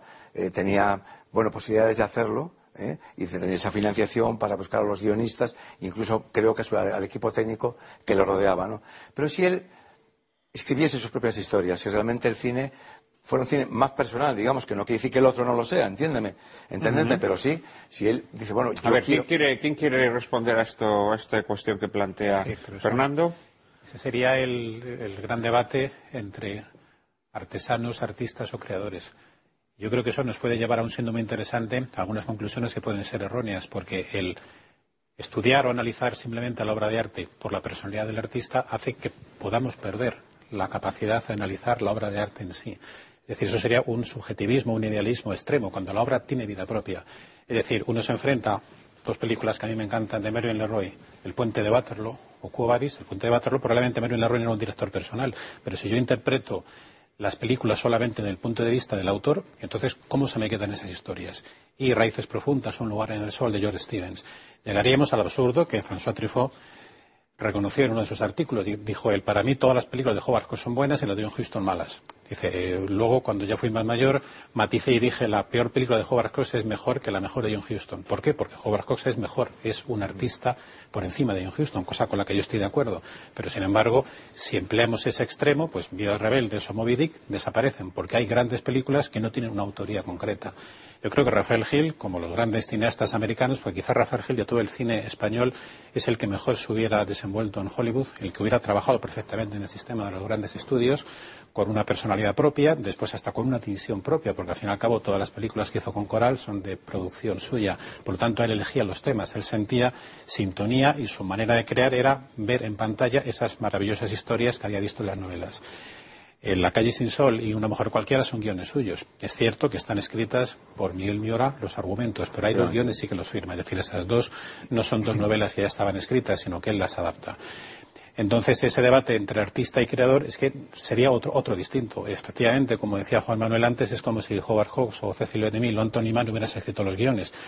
Pues no hacía falta, porque han hecho grandes obras maestras sin escribirlos. Aparte de que ellos los controlaban, salvo cuando estaban en la Fox o estaban al sueldo de las grandes productoras, los grandes directores que admiramos, los guionistas estaban a su servicio. Alfred Hitchcock conocía a sus guionistas, los contrataba y si no les gustaba, los cambiaba y les hacía repetir varias veces lo mismo. Es decir, ellos no eran los creadores, el creador ahí era auténticamente el director. Por supuesto. Y yo creo que conociendo la obra de Rafael Gil, que además una vez que tuvo ya grandes éxitos tanto en Suevia como en Cifesa tenía un cierto poder sobre el toque final y sobre el montaje final, pues realmente los guionistas que tenía, que eran buenos, aunque yo creo que la realización a veces estaba por encima del guion, pero esos guionistas estaban a su servicio y él cogía los temas que le gustaban, porque estaba en la élite realmente del cine español Edgar Neville, Saint Heredia, Juan de Urduña y Rafael Gil durante los primeros 20 o 30 años. Por lo tanto, ese sería otro Rafael Gil, sería otra persona distinta. Es como si a Dreyer lo hubieras colocado en la industria americana haciendo 50 películas, pues a lo mejor hubiera fracasado, a lo mejor no hubiera conseguido las seis obras maestras que consiguió, como John Ford o Raúl Walsh, que necesitaba vivir para filmar porque necesitaba hacer películas, a Raúl Walsh no le podías poner a hacer solamente una película cada cuatro años porque se hubiera muerto. Decía, yo necesito el cine para vivir, tengo que rodar un montón de películas. Y en ese sentido, Rafael Gil es el más americano por así decir, de los directores españoles. No, yo estoy totalmente de acuerdo con lo que ha dicho del autor, que no necesita escribir el guion, porque precisamente Rafael Gil tenía esa autoridad. Primero, está trabajando en una empresa que es Cifesa, que es como una empresa americana, exactamente en su estructura. Y como ha dicho, tenía un cierto poder. Elegía las obras, colaboraba en los guiones, Podía pedirle a Jardiel que le hiciera unos diálogos y se los hacía.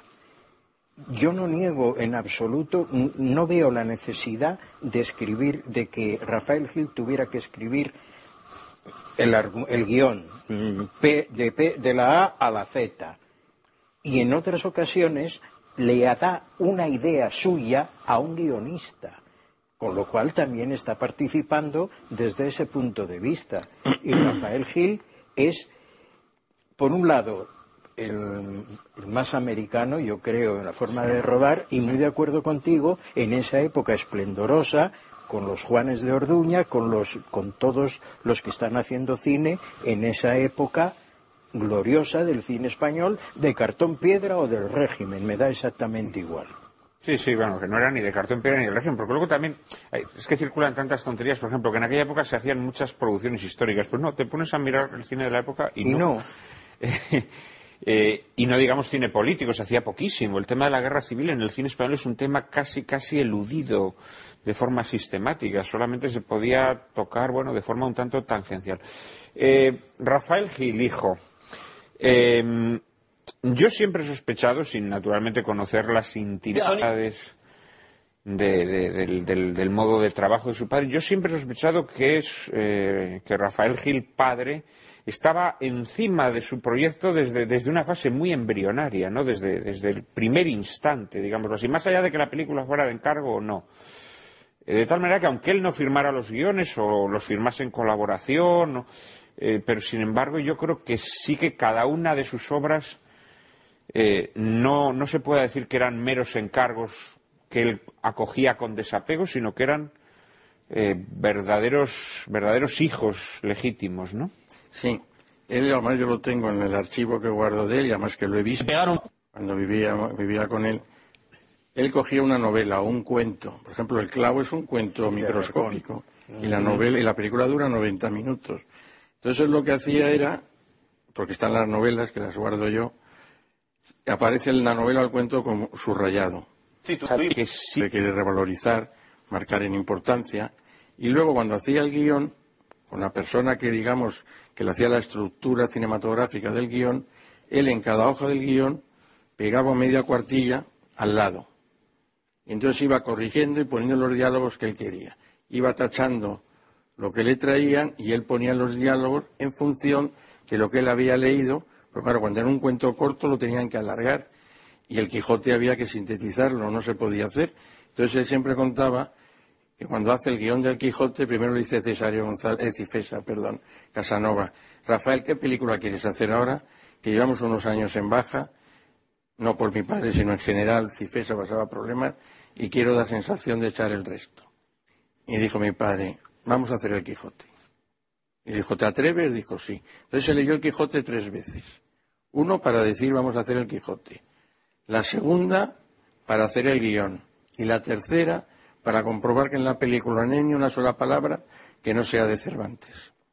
Entonces, cuando eso lo dijo él después del estreno, Luis Calvo, periodista ABC, que fue muy amigo de mi padre, le dijo que eso no podía ser. Director. Quizá en ese momento todavía director no, de la ABC de Sevilla y luego director de la ABC de Madrid.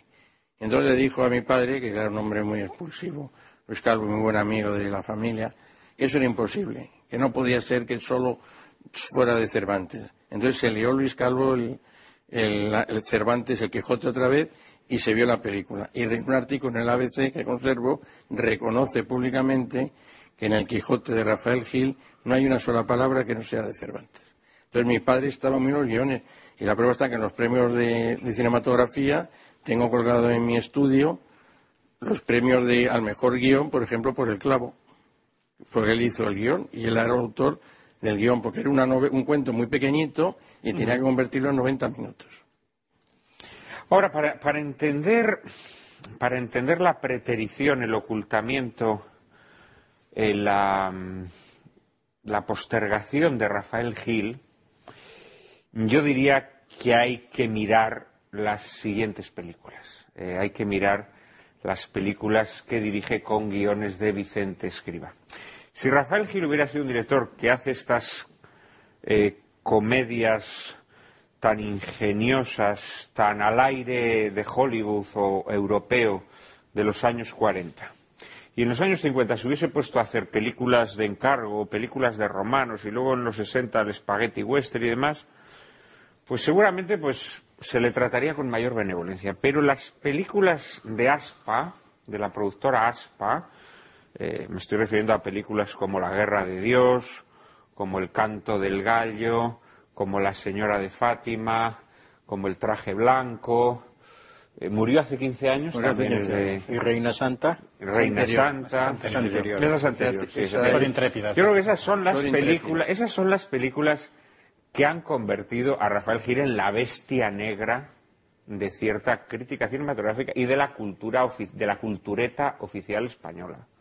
Es decir, esas son las películas por las que Rafael Gil se gana el odio sempiterno de los sempiternos odiadores, bueno, de lo religioso, de, la, de, cierta visión de, del, cine español. Y sin embargo, a mí estas películas me parece que son, eh, entendiendo que las películas anteriores son extraordinarias, yo creo que estas películas eh, son las que cinematográficamente son más perfectas.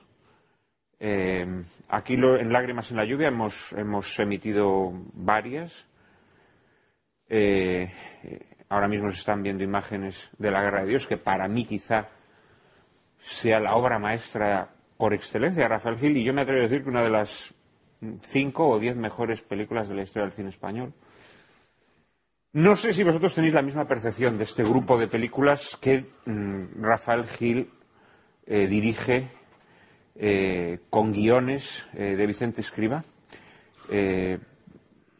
Carlos. Yo creo, estoy de acuerdo contigo, yo creo que son las más perfectas.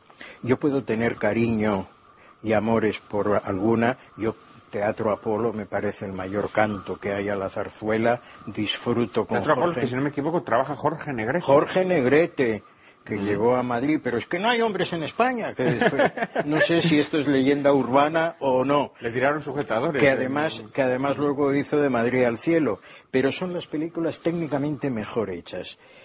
La señora de Fátima es la perfección absoluta a todos los niveles, incluso actores. Hay actores, porque Rafael Gil ha, ha trabajado con alguno, porque Rafael Durán, madre, ¿No te gusta Rafael Durán? Rafael Durán. Y Amores por Dios, o sea, una cosa tremenda. Bueno, a mí me gusta Rafael Durán. Son unas películas técnicamente perfectas, irreprochables, pero Ahí estamos porque hay, de la porque hay un guion que raya en la perfección, los diálogos, los personajes, cómo están tratados, cómo es ese cura, aunque sea el actor francés, cómo es todo la señora de Fátima, Jacinto, la Jacinta, Julia Cava Alba, o sea, todo es de una perfección absoluta. Es una época redonda, películas redondas, desde que empieza hasta que termina, películas que puedes ver varias veces, porque este es un tema muy recurrente. ¿Cómo puede usted ver una película varias veces? Pues muy sencillo, ¿usted por qué oye la misma canción varias veces? ¿Por qué no puedo yo ver una película varias veces? Y son unas películas con ese San Benito. Mm. Porque usted hace en esa época el cine religioso es lo que manda la Iglesia, el concordato con la Santa Sede, lo está llevando usted al cine. Yo he visto, he leído verdaderas barbaridades sobre esa etapa de Rafael Gil. Le han denostado, le han dicho de todo. Y son unas películas redondas, perfectas, argumentalmente, de dibujo de personajes, de dirección de actores, de contar una historia y que, puedas estar así en la butaca cuando la ves por primera vez. Bueno, lo cual también, por otra parte, es una falsedad. Vamos a ver, eh, es que el cine religioso en aquella época eh, tenía mm, garantizado además un interés por parte del público, porque es que no ocurre solo en España, ocurre en, en, todas las cinematografías europeas de forma muy marcada en la italiana, pero es que ocurre también en el cine, el propio cine americano. Es decir, la canción de Bernadette es unos años anterior, ¿no? Pero eh, con Jennifer Jones, pero quiero decir que había un, verdadero... Para matarla también. ¿Eh? Para matarla. ¿Esa no te gusta la canción de Bernadette? No, digo la ah, Jennifer, Jones. Ah, Jennifer como Rafael Durán. Está para fusilarla ¿Estás, estás haciendo aquí ya... estás montando un campo de concentración con todos los actores que no, que no te gustan. Eh, Rafael, mm, ¿qué, ¿qué relación tan ¿Qué simbiosis tan perfecta se da entre eh, tu padre y Vicente Escribá? ¿no? ¿Cómo se conocen? ¿Cómo se desarrolla esa relación? Pues mi padre conoce a Escribá, creo que fue así. Le lleva Escribá la novela de Fátima. Le dice, oye Rafael, léete esta novela a ver si hacemos una película. Entonces mi padre se lee la novela y le llama. Dice, ¿qué te ha parecido? Dice, acabo de terminar de secarme las lágrimas del pedazo de, asunto que me han mandado. Y hace esa película. Y luego todo ese cine religioso que Eran más o menos coetáneos, ¿no? Rafael Gil y Vicente sí, Sí, más o menos, sí. Eh, él había sido Premio Nacional de Literatura ya y él hizo, la verdad, que hizo unos guiones francamente buenos. Y colaboraban luego en la producción, porque Aspa era de los dos, la productora. Y fue una productora que quería coger un poco el relevo de, de Suevia, de esto de Suevia, de Cifesa, porque Cifesa ya estaba, ya nada más, ya nada más distribuía, ya no producía porque ya había, ya había entrado en barrena. Pero ese cine que tanto se le ha tocado a mi padre, el cine religioso, es como se ha comentado, es que se hacían los americanos, los hacían los, los franceses. Eh, por ejemplo, La Guerra de Dios, que gana también el primer premio a la mejor película española del año, gana el León de Venecia, que, el León de Bronce y el de Plata se lo dan al Vitonelli la de Alberto Sordi. Pero que gana Venecia. Gana en el Festival de Berlín, le dan el premio David Oselniz. Hay fotos de Raval con mi padre recogiendo el premio. Y por ganar ese premio a la mejor película de valores humanos del año, es el único director de cine español que tiene una película en la sección de cine del Metropolitan Museum de Nueva York. Y eso no lo sabe casi nadie. Cuando mi padre gana con el Quijote el premio, a la mejor, el premio a la mejor película extranjera de la crítica de Nueva York, que entonces no existía el Oscar, la mejor película extranjera, era el premio de la crítica de Nueva York, se entera cuatro años después cuando va a Nueva York y ve allí en las oficinas de Cifesa, encuentra una foto gigantesca del premio. Y ese premio no lo tiene mi padre, tiene una foto pequeñita que le dieron. Y no se había enterado en el año 47 que le habían dado ese premio. Y luego todo ese cine religioso, fue muy premiado en España y fuera de España. Incluso el Papa Pío XII, cuando hace la guerra de Dios y la señora de Fátima, quiere conocer a mi padre. Mi padre va a Roma, le recibe una audiencia privada y le dice a mi padre, usted ha hecho más por el catolicismo que muchos curas desde los púlpitos, que era la época cuando el Partido Comunista empezó a infiltrar en los seminarios afiliados para luego el tema de los curos obreros para empezar a minar la iglesia. Que fue cuando ya la iglesia. Bueno, algunas de estas películas de esta etapa, de hecho, tuvieron graves problemas en festivales, en grandes festivales europeos, por la oposición de la Unión Soviética. Claro. El beso de Judas hubo que retirarlo. El beso de Judas y el canto del gallo tuvieron problemas, ¿no? Es que los vetos de la Unión eh, de, la, de la antigua Unión Soviética llegan hasta los 80, ¿eh? Sí, sí, Mientras claro, claro, asiste a películas españolas. Sí, sí, sí, sí, pero concretamente estas dos películas tuvieron problemas en Venecia, si no me equivoco, ¿no? El, el beso de Judas la retiró la Embajada Española porque había habido una ofensiva contra, no recuerdo era qué tema fue, y entonces hubo orden y se retiró la película. Que estaba de las que hubiera, que lo hubieran seguramente premiado, porque había gustado mucho. Y luego ya ganó con La Guerra de Dios, ganó la Concha de San Sebastián, ganó el Festival de Venecia, ganó el, Festival de Berlín el premio David Oselny y es la que está en el museo. Yo creo que hasta que llega la, la- época en España que empiezan a recibir con buen criterio los directores españoles los Oscar, hasta ese momento no había ningún director español que dice mi padre del régimen, que tenía que ver Nueva York con el régimen y con mi padre, nada. Y sin embargo su cine se lo premiaba, ¿no? En Venecia. ¿Eh? Entonces es una cosa también que en todos los libros de cine lo van poniendo y siempre ponen las mismas muletillas Además, que son totalmente el erróneas beso, y de, el beso de Judas es una película que se ve mucho, porque en Semana Santa... Nosotros, no la, hemos, nosotros la hemos emitido en No, Lágrimas es que la no había cine y solo se podían poner películas religiosas. Y el beso de Judas, el Judas y Cristo fusilado durante muchi que era un documental de, Margar- de Vicente Alessandre y Margarita Feliu, era todo lo que se podía ver, jueves y viernes. Y yo recuerdo en Madrid, en el cine imperial, ahora que son unos almacenes, varios años ver el beso de Judas, porque era lo único que se podía ver. Luego llegó ya una cierta apertura con los diez mandamientos y Benur.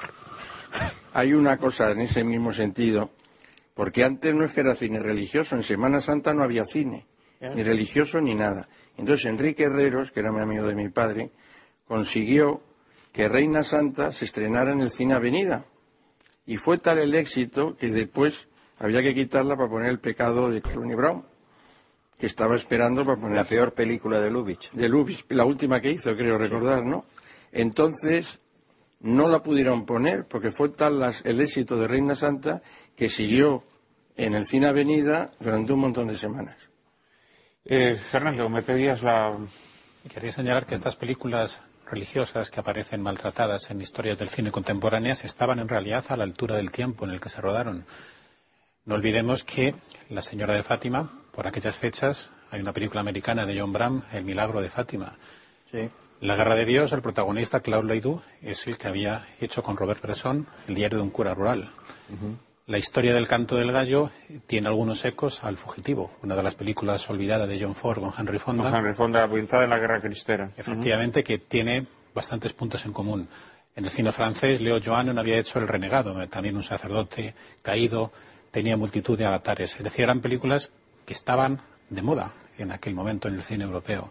Y el cine anticomunista igual. Recordemos que en los años 50, Leo Macarey hace Mi hijo John.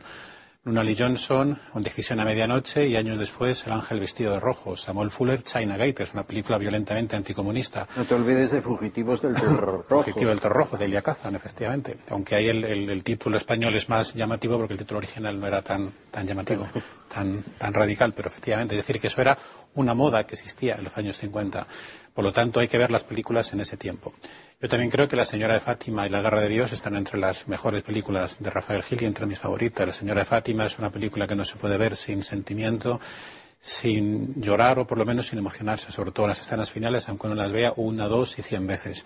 Y La Guerra de Dios es una de las películas más perfectas y además yo la comparé en el libro y en el estudio la decadencia de cómo 20 o 30 años después, en la boda del señor cura, aparece el mismo protagonista que yerra el camino, que no es fiel a su fe y que termina del peor modo posible. Ver las dos películas en Sería, paralelo que- serían sería el antípoda del protagonista de la sí, Guerra de sería Dios. si ¿no? el mismo se hubiera corrompido, es decir, si el personaje que empieza con las mismas ideales, con los mismos sueños, se hubiera corrompido y hubiera seguido el camino equivocado.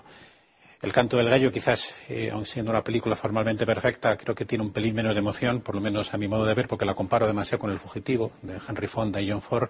Y además Paco Raval, que efectivamente, como Fernando Rey, mejora mucho con el paso de los años, no acaba de tener el carisma suficiente para la película.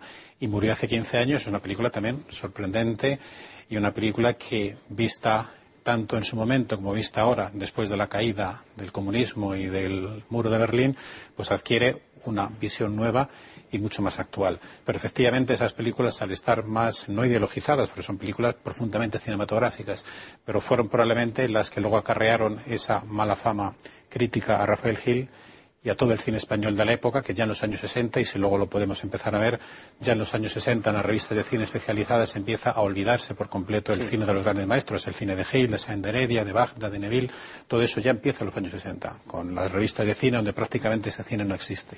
Una pregunta solo de la señora de Fátima. La lluvia del final eh, es, es efecto, ¿no? Ese efecto es, es agua.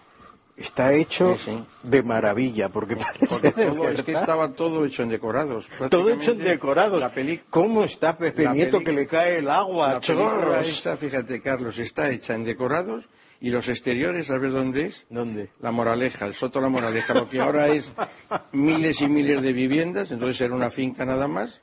Mi padre conoció al dueño para poder hacer la película Pero y qué se rodó llueve. en La Moraleja de Madrid. Pero, ni- pero vamos, ni en el cine de Hollywood llueve tan bien como ahí. Yo no, no, la verdad, y también para. porque también es peligroso, digamos, excusar a un, a un artista, ¿no?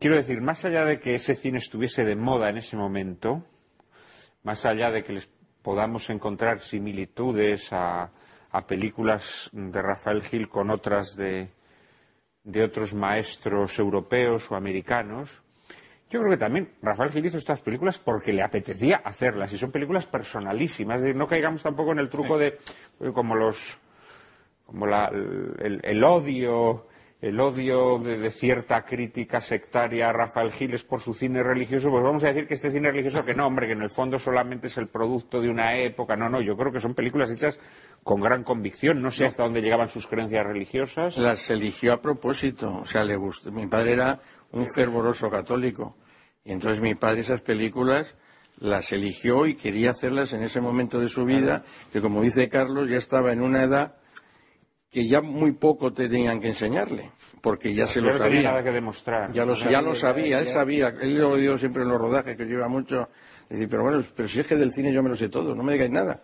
Y como decía aquel, la película la tengo La aquí, tiene en la solo cabeza. tengo que ir a rodarla. Y decía mi padre, una toma, Rafael, repetimos, no, que la toma está bien, que la he visto yo, y está bien la toma, no hace falta repetirla. Y con equipos, cuando tenía a Guayo, cuando Aguayo, tenía a Quintero de músico. Enrique Herreros, Alfredo Fraile, menudo Fraile, a tenía. todos. Yo es que son, pe- todos. son películas personalísimas, ¿eh? son películas personalísimas y además son películas en contra de esa imagen nefasta. Bueno, los espectadores de Lágrimas en la Lluvia las han visto porque realmente estamos hablando de películas que en gran medida se han emitido aquí. Hemos emitido La Guerra de Dios, hemos emitido El Canto del Gallo, hemos emitido El Beso de Judas.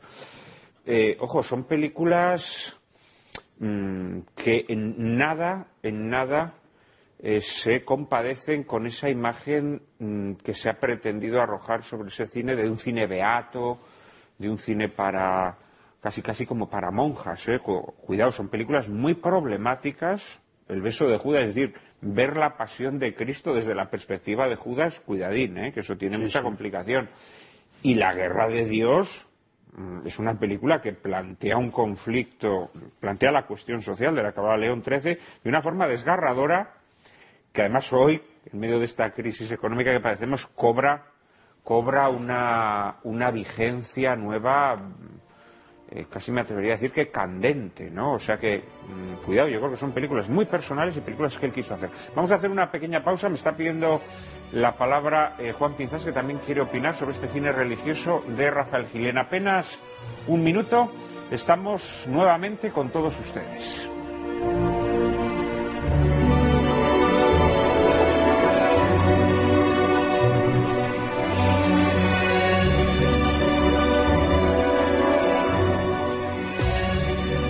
Muy buenas tardes nuevamente, queridos espectadores de Lágrimas en la Lluvia. Estamos en esta tarde de un domingo mm, de mayo eh, conmemorando, celebrando, recordando la figura de uno de los más grandes cineastas de la historia del cine español, Rafael Gil, de quien en apenas unos pocos días, el día 22 de mayo, se cumplirá el centenario de su nacimiento. Ustedes seguramente no podrán leer en los periódicos españoles ni ver en las televisiones españolas ningún tipo de mención a este gran maestro, porque sobre él ha caído esa condena terrible de olvido, eh, hija del sectarismo ideológico de la cultura española, pero aquí en Lágrimas en la Lluvia estamos eh, evocando eh, la figura del maestro. Estábamos hablando concretamente de lo que, del cine o de la etapa de Rafael Gil que yo creo que ha provocado ese odio africano y siempre y siempre crudelísimo del,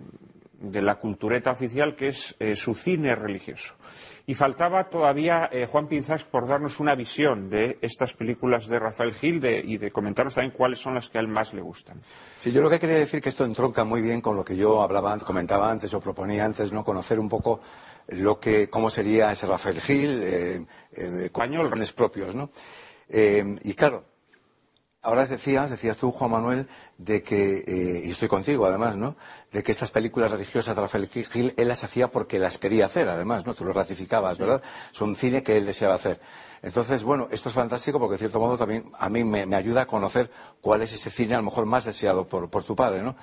Eh, además, yo por otro lado considero que esta parte de las obras de, Rafael Gil, esta, esta etapa, eh, las, las películas religiosas son para mí las mejores, ¿no? ¿Eh? Es difícil decirle mejor las pero que está entre lo mejor de Rafael Gil, ¿no? Y hay un aspecto que aquí no, efectivamente las películas las habéis dicho, yo las voy a repetir, eh, vuestro, yo sé que vuestras, eh, incluso en, la en, tu novela, en... Sí, yo he de decir, es verdad, nos lo he dicho a los espectadores, en mi última novela, Me hallará la muerte, le hago un homenaje a Rafael Gil. Eso yo lo quería decir, porque ya que no lo... Le hago un homenaje, efectivamente, y una de los personajes de la novela es una actriz que trabaja con Rafael Gil y que está rodando una película con Rafael Gil en Madrid.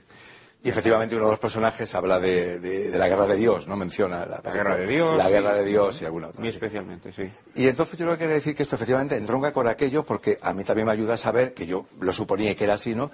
Que estas películas, que esta etapa de tu padre era muy querida por él, ¿no? Lo cual me parece estupendo. Hay un, elemento que no comentamos en esto. Eh, hemos hablado de las bondades de estas películas. Eh, mi orden sería prácticamente el mismo que el vuestro, muy parecido, no exactamente el mismo. Yo me quedaría con el canto del gallo. Si hubiera que ponerlas una y dos, me quedaría con el canto del gallo y luego con la guerra de Dios. Las dos me encantan, ¿no? No sé que no vamos a tener tiempo para que yo me explaye hablando de ellas, pero además ya lo habéis dicho. Pero sí quería decir que hay un elemento, aparte del equipo, del equipo técnico y artístico con el que contaba Rafael Gil en estas películas, y otra vez también un elemento importante que veo que no, se ha destacado, pues aparte del guion, es el montador, siempre en una película el montador, aunque antes Rafael me decía que su padre, como yo lo hago y como lo hacen muchos directores, ¿no? Estaban siempre en el montaje y también, en cierto modo, es lógico, porque el, director marca, ¿no? Y es, su obligación estar ahí y marcar y, es evidente, no es dejar solo al montador también, ¿no? En esta película estaba José Antonio Rojo en toda esta etapa, que era un gran montador, no lo repito porque he trabajado con él y creo que se lo merece cuando veía las películas y las volví a ver ahora, pues recordabas esto, ¿no? Gente, y además se nota, ¿no? Se nota el pulso y la mano, el, tiempo, el ritmo de, cuando hay un montador de este tipo. Pero hay otro elemento que no, no hemos tocado, eh, que es el blanco y negro. ¿Cómo? Cómo estaba en estas películas tratado. Porque es, importante también, ¿no? es muy importante cómo se ilumina. Claro, que habría un gran iluminador, lo hemos dicho antes también. Y Alfredo Fraile. Alfredo Fraile y, cómo estaba eh, realmente el blanco y negro, la fuerza que tiene la fotografía de estas películas, la fotografía de estas películas, sí, como, yo, como yo he dicho, perdón, siempre es blanco y negro y una infinita gama de grises intermedia. Totalmente de acuerdo, Carlos, totalmente de acuerdo. Y creo que eso es muy importante y que en estas películas es un valor añadido, ¿no? Realmente eso también las fortalece. Bueno, tú has mencionado el Canto del Gallo, que dices que es la que más te gusta. Yo estoy más con, Fernando, que es una película técnicamente perfecta, pero le falta quizá ese puntito de emoción que tiene la Guerra de Dios o, la Señora de Fátima. Pero es que el canto del gallo, por ejemplo, las, secuencias finales, las secuencias finales con Gerard Tichy y, Paco Raval metidos también pues en, unas alcantarillas. Es que no tiene nada que envidiar a, Carol, a, Carol Reed. O sea, es, que verdaderamente cómo están filmadas.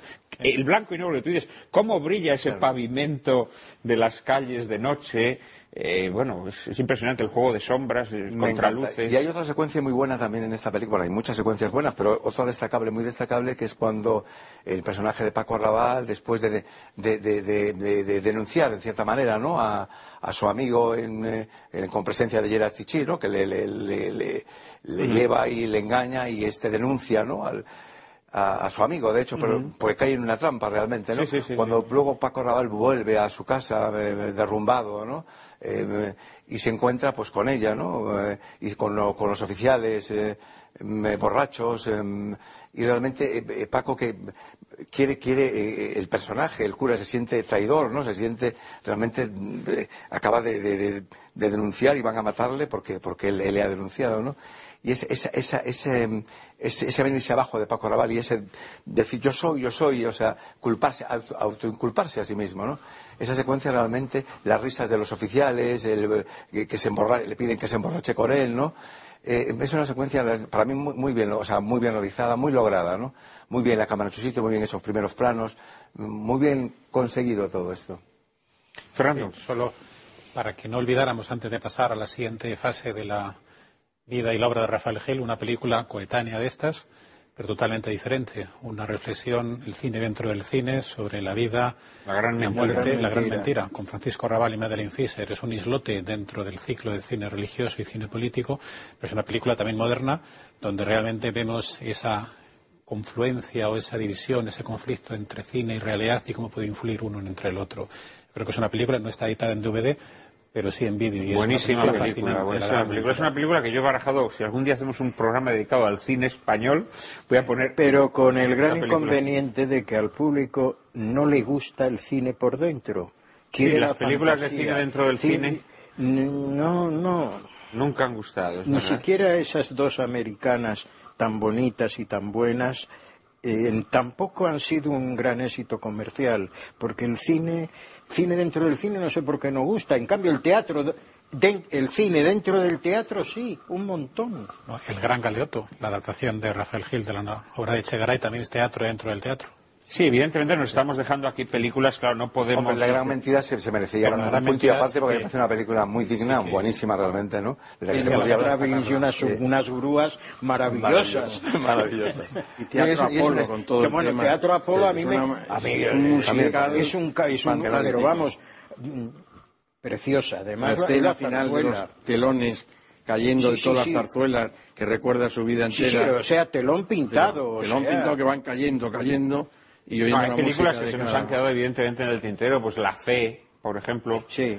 eh, que es una pero película... Es imposible. te- una película la- una película religiosa que se anticipa a este a este momento de- de- en el, del que- al que nos estamos refiriendo ahora, ¿no? en el que abunda el cine religioso en, en- en Rafael Gil.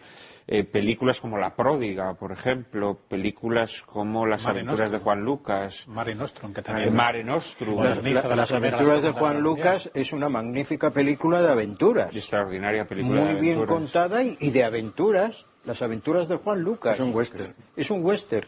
Western andaluz. Andaluz. Efectivamente.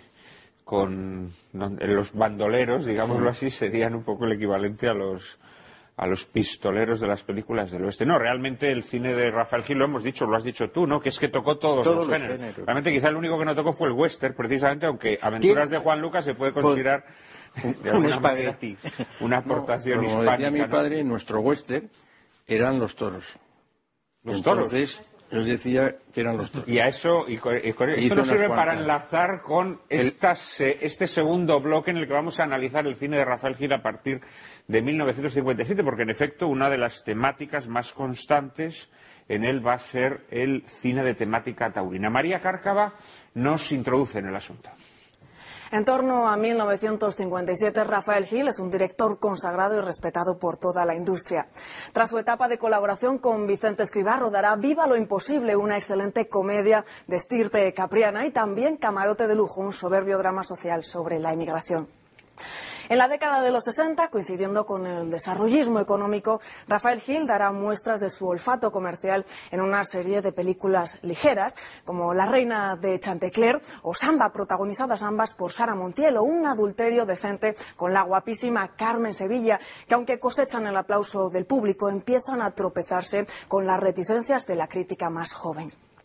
A esta época pertenece también su ciclo de películas taurinas con hitos como El litro y su sombra, Chantaje a un torero o Sangre en el ruedo. Pero el éxito de las taquillas no distraerá a Rafael Gil de su empeño por mantener un nivel de exigencia artística, como se prueba en películas tan personales como La vida nueva de Pedrito Dandía, sobre la novela homónima de Rafael Sánchez Mazas, protagonizada por Joselito, o como la versión del hombre que se quiso matar, con Tony Leblanc al frente de la misma. En las eh, postrimerías del régimen franquista, Rafael Gil realizará un conjunto de películas basadas en grandes obras literarias en un intento de recuperar el prestigio que había perdido en ciertos sectores de la crítica, tales como La Duda, adaptación de Galdós que les hemos ofrecido esta misma tarde. Ya en plena transición, mientras otros directores de su generación trataban en un típico ejercicio de chaqueterismo hispánico de sumarse a la moda del destape o a la del antifranquismo, Rafael Gil rematará su carrera con una serie de adaptaciones de novelas de Fernando Vizcaíno Casas como La boda del señor cura y al tercer año resucitó Las autónos suyas o hijos de papá, en las que con un regocijante tono satírico se denuncian algunas de las más insensatas transformaciones de la sociedad española. Aunque tales películas cosecharon en general el aplauso del público, la sectaria política cultural española a la que antes Juan Manuel se refería fue confinando a Rafael Gil en un arrabal de olvido hasta que la muerte le sorprendió el 10 de septiembre de 1986 a los 73 años de edad. Esta tarde invitamos a nuestros invitados a enjuiciar esta segunda etapa creativa de Rafael Gil y a que nos ayuden a comprender las razones por las que su figura no ha sido valorada como sin duda se merece. Bueno, pues efectivamente entramos en esa época en la que se suele decir que se inicia la decadencia eh, de Rafael Gil, eh, aunque yo repito, yo repito que creo que si Rafael Gil no hubiese hecho las películas religiosas, eh, esa inquina especial con que lo ha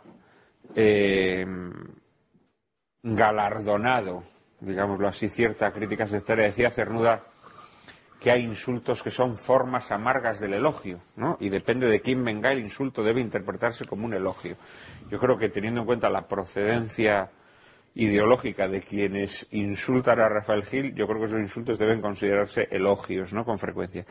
Pero yo creo que, mm, aunque esas películas religiosas son la razón verdadera, es a partir, mm, sobre todo de los años 60, cuando se empieza a eh, enjuiciar negativamente el cine de Rafael Gil, sobre todo por la crítica más joven. Eh, yo tengo un diccionario de cine, por otra parte, muy bueno, de los años 60 en España, eh, publicado en España, con, tres tomos estupendos, en donde ya el juicio que se hace de Rafael Gil es más bien negativo. En esa enciclopedia es José Luis Warner el que hace el, el, cachito de Rafael Gil poniéndole a caldo. Conoces esa enciclopedia, ¿verdad? Que por otra vez es una enciclopedia valiosa. Muy buena, la de Labor. La de Labor. Tres tomos tremendos. Quizá la mejor enciclopedia que se ha hecho el cine español, pero donde a Rafael Gil se le enjuicia de forma muy poco benigna. Eh, ¿Cómo se puede interpretar esta, esta, esta, visión negativa que empieza a imponerse de Rafael Gil? La, la visión negativa de Rafael Gil la viene arrastrando desde el cine religioso. ¿Para qué quiere más esa crítica que haga unas películas comerciales? ¿Para qué quiere esa crítica que entre en la guerra del destape? Es que es la consecuencia lógica de ese caldo de cultivo que se ha ido germinando. Yo reconozco que es la decadencia de Rafael Gil, a mí muchas de esas películas no me interesan, pero yo destaco de ahí una que es la reina del Chantecler. Y lo voy a explicar. Sara Montiel, después de Imperio Argentina, es la gran estrella. Hace el último cuplé. Hace la violetera. Carmen la de Ronda.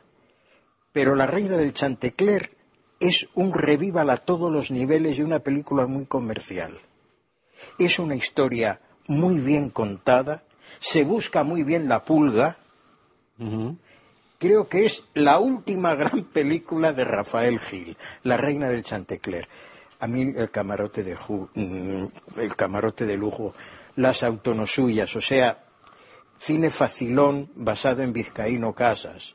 Mm. su, hablaremos de esas su despedida, su despedida del cine que sea con las alegres chicas de Colsada, cuando las alegres chicas de Colsada yo las veía en el Martín cuando estudiaba y era para decirle a don Matías Colsada que les cambiara ya las mallas que estaban rotas y recosidas. Yo ahí discrepo con esas películas de la última etapa de basadas en obras de Vizcaíno Casas, que efectivamente son películas que siempre se suelen execrar. Yo las he visto eh, recientemente, alguna hemos emitido aquí, como las autonosuyas. Y bueno, habría mucho que hablar, luego, luego daré mi opinión sobre ellas. Yo creo que esta primera etapa que se, que se inicia con películas como, como Viva lo Imposible o Camarote de Lujo, efectivamente películas que podríamos decir si es que Rafael Gil hubiese necesitado eh, recurrir a a estas eh, a utilizar su arte como, como, como, forma de, matar el hambre podríamos decir que son películas alimenticias entre comillas. Ciertamente son películas que buscan una comercialidad pero creo que hay eh, películas bastante valiosas mm, intercaladas entre, entre las puramente comerciales eh, Fernando, no sé qué, opinión Sí, cuando... ¿Te merece esta época que se inicia a finales de los 50? Sí, como otros directores de cine clásicos, cuando Rafael Gil inicia esta última temporada de su vida y de su carrera, realmente inicia una carrera en un estado casi ideal. Es el que controla sus películas, tiene su propia productora y además, iniciado los años 60 o a mediados de los 60, llega a un acuerdo con la Paramount para que ésta las distribuya en España y en América. Realmente, entonces, yo creo que hace con muchos otros directores alternar películas personales con películas comerciales para poder financiar unas con las otras. Y realmente, aunque todas son dignas, pero sí que hay una diferencia de valor considerable. El Litri y su sombra, dentro del cine taurino, es una película extraordinaria, una película poética, mucho mejor que todo el resto del cine taurino que luego va a realizar, una película más basada en una historia general de Agustín de Foxá y que a Rafael Gil le gustaba mucho. En varias entrevistas reconoce que es una de sus películas más personales porque intenta hacer un juego poético entre el pasado, el futuro y entre el destino trágico que tiene todo torero, toda persona que sale con un traje de luces a jugarse la vida. Camarote de lujo es otra película también personal. Tanto esta como Viva lo imposible es un intento de volver al cine de antaño, al cine de Venceslao Fernández Flores de los años 40. Pero Camarote de lujo es una película sorprendente, una película que desmiente la idea, la falsedad de que en el cine español no se tocaban temas actuales, una película donde aparece el drama de la inmigración, donde aparecen funcionarios corruptos, con un Antonio Casal de nuevo en sus mejores tiempos, y yo la considero una de sus mejores películas. Es cierto que se le ha discutido su final feliz, pero el final feliz es el mismo de La Quimera del Oro, donde en vez de acabar trágicamente, el personaje al que ha ayudado se convierte en millonario y vuelve como Charles Chaplin repartiendo el dinero. Y después no olvidemos que entre los años 60 hay películas muy desconocidas como Verde Doncella, basada en una obra de Emilio Romero y que es un precedente de una proposición indecente, la película que hizo Robert Redford en los años 80. Pero es una película mucho más corrosiva, mucho más ácida, porque aquí la persona que ofrece el millón de pesetas de la época, que es como el millón de dólares del americano años después, para pasar la primera noche de bodas con Sonia Bruno, es un viejo verde, es lo que en España se llamaría un viejo verde. no es un señor atractivo como Robert Redford, un sex symbol, que claro, ya ahí la corrosión se pierde porque es un sex symbol del cine el que te dice que quiere pasar la noche con tu mujer para darle un millón de dólares. Pero aquí es Antonio Garisa. Entonces yo creo que esa película, salvo algunas escenas jardielescas un poco fuera de tono, como ese personaje del republicano que no se quiere levantar de la cama hasta que no caiga Franco, es una película ácida, poco conocida. Bueno, pero eso está muy bien, ¿eh? pero, como recurso cómico es muy bueno. sí, pero, pero, sin embargo, cuando le hablan de que puede haber dinero, ella empieza a levantarse. Es una película donde vemos que todos van perdiendo sus ideales, todos. Y al final Antonio Garisa va lanzando billetes y todo el mundo pierde el control. Es una película tremendamente ácida para la época. La vida nueva de Pedrito Andía es otra rareza que aquí se estrenó y además la copia que existe en, eh, que tengo yo en vídeo, por ejemplo, se llama Joselito se enamora, porque la cambiaron el título. Yo creo que la cortaron 20 minutos porque la he visto hace poco y solo dura 80 cuando las, historias del cine aparecen con 100 minutos. Y dijeron, ¿cómo vendemos esta Joselito se enamora? Realmente Joselito no está bien en la película, pero es una película sorprendente, con una imagen absolutamente emocionante cuando el protagonista se encuentra con don Miguel de Unamuno, paseando allí a las, a las puertas de la iglesia, donde va a hacer una, promesa y tiene que ir de rodillas sacando, subiendo por la escalinata. Son películas personales. Hay otra película curiosa, muy poco conocida, La mujer de otro, basada en un bestseller de Torcuato Luca de Tena, con lo cual nos demuestra que Rafael Gil iba haciendo adaptaciones no solamente a las películas con el cordobés o con Pedro Carrasco, que quizás son las más comerciales y las más flojas o las menos interesantes, sino con la literatura que entonces estaba de moda. Además, La mujer de otro está protagonizada por Martha Heyer, que es una actriz norteamericana, claro, estaba casada con Halve Wallis, que era el, uno de los presidentes de la Paramount, que sí, la, la, recomendara. Sí, que la, la, vemos, pero que acababa de hacer los cuatro hijos de Cathy Elder con, con John Wayne, un, un año o dos años antes estas películas, o Bermadur, rodada en catalán, que yo no he visto, porque es una película prácticamente inencontrable. Yo creo que es la, la, una de las dos o tres películas de Rafael Gil que no he visto, y que sin embargo es muy golosa. Siga Verde, esa es Bermadur, que se llamó en catalán. O Rogelia, que tiene una estrella mexicana, Pina Pellicer. Sobre Rogelia, además, investigando en, el libro, yo contacté con una persona que había, estaba realizando una biografía absolutamente completa de las tres películas y la de las tres películas y de la vida de Pina Pellicer, que se suicidó con 27 años.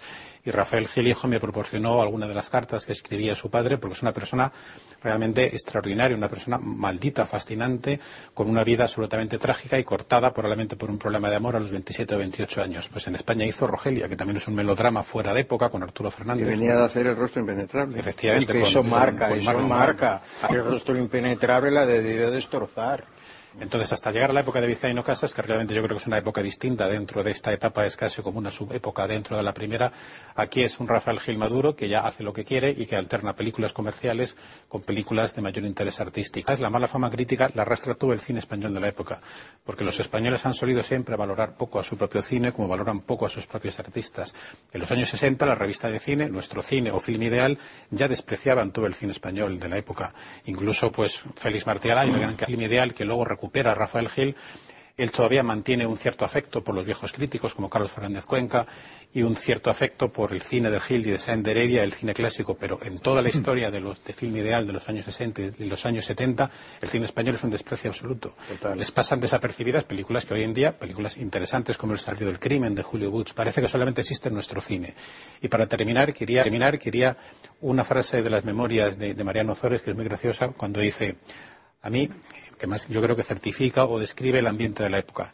Dice, aquí en España para hacer cine o para que tu cine tuviera éxito había que ser de izquierdas. Dice, claro, yo en los años 60 no lo era, por lo tanto mi cine era absolutamente despreciado. Ahora tampoco lo soy, como sigo siendo de nada, sigue siendo igual.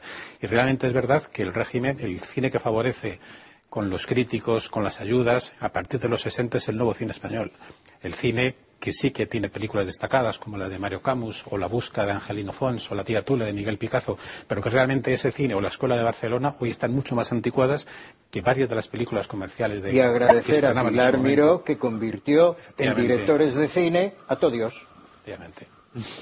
Pero bueno, eso ya es en una época un poco posterior. posterior. más tarde. Rafael, eh, ¿Qué reivindicación harías del bueno, cine de tu padre de esta época? Pues, Además ya en una época en la que tú ya sí, indudablemente tendrás recuerdos vitales. Totalmente, ¿no? sí. Pues qué es lo que ha dicho Carlos, que lo despachan con tres líneas. Pero esas tres líneas en los diccionarios hablan de huella de luz y si a lo mejor de la calle sin sol, sin sol. Y luego dicen que era un director franquista. Entonces, claro, en los años 60, como ha dicho Fernando, que hemos hablado muchas veces y coincido con él, tiene películas muy bonitas. Él cuando monta su propia productora, cuando ya no existe eh, Cifesa, él quiere, es un poco una frustración de su productora coral, él quiere coger la antorcha de los éxitos que había dejado Cifesa y meterse en la producción también. Entonces él empieza a producir con su marca sus propias películas y él mira a sus películas y hace Camarote de Lujo y hace Viva lo Imposible pero los gustos a la gente ya le han cambiado. Ya está la televisión, ya están los coches, ya, la gente no es solo ir al cine. Entonces son películas que le van mal. Y es el comienzo de su productora. Entonces luego hace unas películas que, que tuvieron mucho éxito en la época, como La Casa de la Troya, Currito de la Cruz, que las ves La Casa de la Troya, que, en la que trabaja Arturo, Arturo Fernández, Fernández uh -huh. eh, que las ves ahora y son películas muy divertidas. Ambientadas y todas, en Santiago de en Santiago Compostela. Compostela y están todas Los ambientes universitarios. Y están todas muy con Isber genial. El papel de Isber es genial. Basada en una obra de inmenso éxito de los años Don 10 José o 20 de Isbert, Pérez Lujín. Desde que le matan en la calle del Turco Sí. como actor, Sí. nunca ha estado mal. Genial. Mal. Había ¿Eh? que poner a uno bien. Y entonces, efectivamente, pero es que has cogido al más grande, o de los más grandes. Bueno, en Viva lo Imposible, Manolo Morán hace Estaba- un gran trabajo. estaba ¿eh? fantástico. Hace un trabajo. Manolo Morán siempre está bien. Porque Eh, es que era un actor haciendo de barbero en el Quijote está Manolo muy bien. Morán, cuando rueda mi padre, mi padre en la calle Sin Sol, que la rueda en Barcelona, Haciendo de charlatán, de, de vendedor como es de- una cine lo que llaman luego verité, mete la cámara en una camioneta de esas de madera destartalada, Manolo Morán hace el papel de un vendedor ambulante que lleva las cuchillas de afeitar, el, pegatinas y tres tonterías más, y le dice mi padre, empieza. Y entonces él empieza como vendedor ambulante a hablar allí y tiene un corrillo de niña no me toques esto, niña apártate, señora lleves a su hijo, y está improvisando, eso no está en el guion. Entonces rueda y se convierte en vendedor ambulante. Si es que todos los secundarios del cine Eran geniales, grandes, buenísimos, geniales, de Juan. Espantaleón. Todos, todos. Pues mi padre en los años 60, que sigue con su cuadra de actores, pues en las películas que ves ahora, los secundarios son todos muy buenos, pues son Muy películas que están muy bien hechas y muy bien dirigidas. Y yo creo que los años las están poniendo en el sitio que tienen que estar.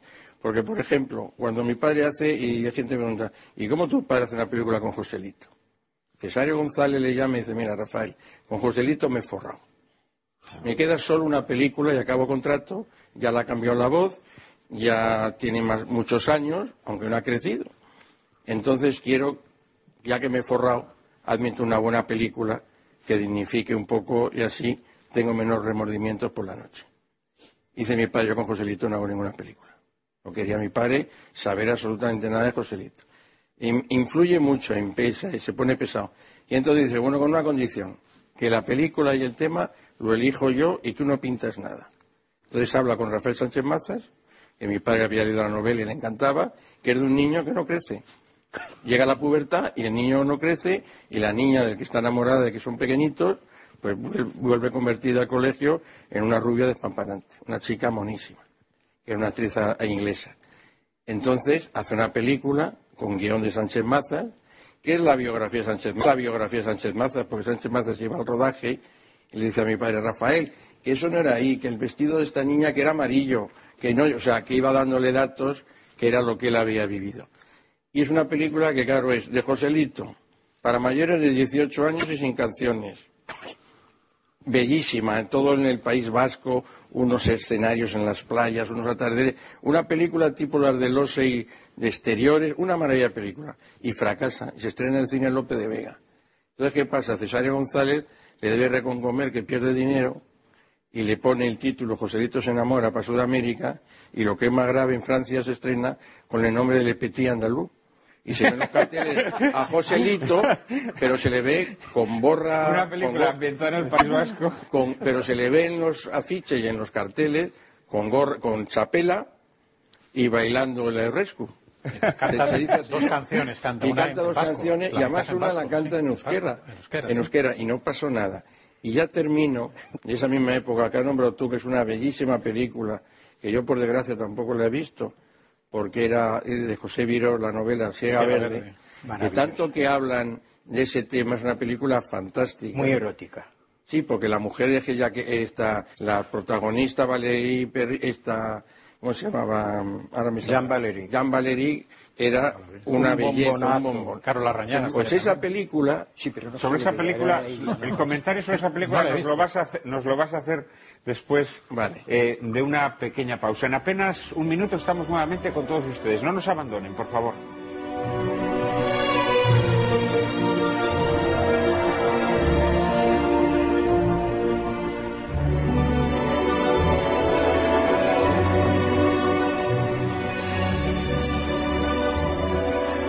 Buenas tardes eh, de nuevo, queridos espectadores de Lágrimas en la Lluvia. Estamos en el último bloque de este programa que hemos querido dedicar a rememorar y a hacer más eh, accesible, sobre todo a las nuevas generaciones, la figura de uno de los más grandes directores de nuestro cine, eh, que nació hace ya 100 años y a quien hoy rendimos homenaje, Rafael Gil.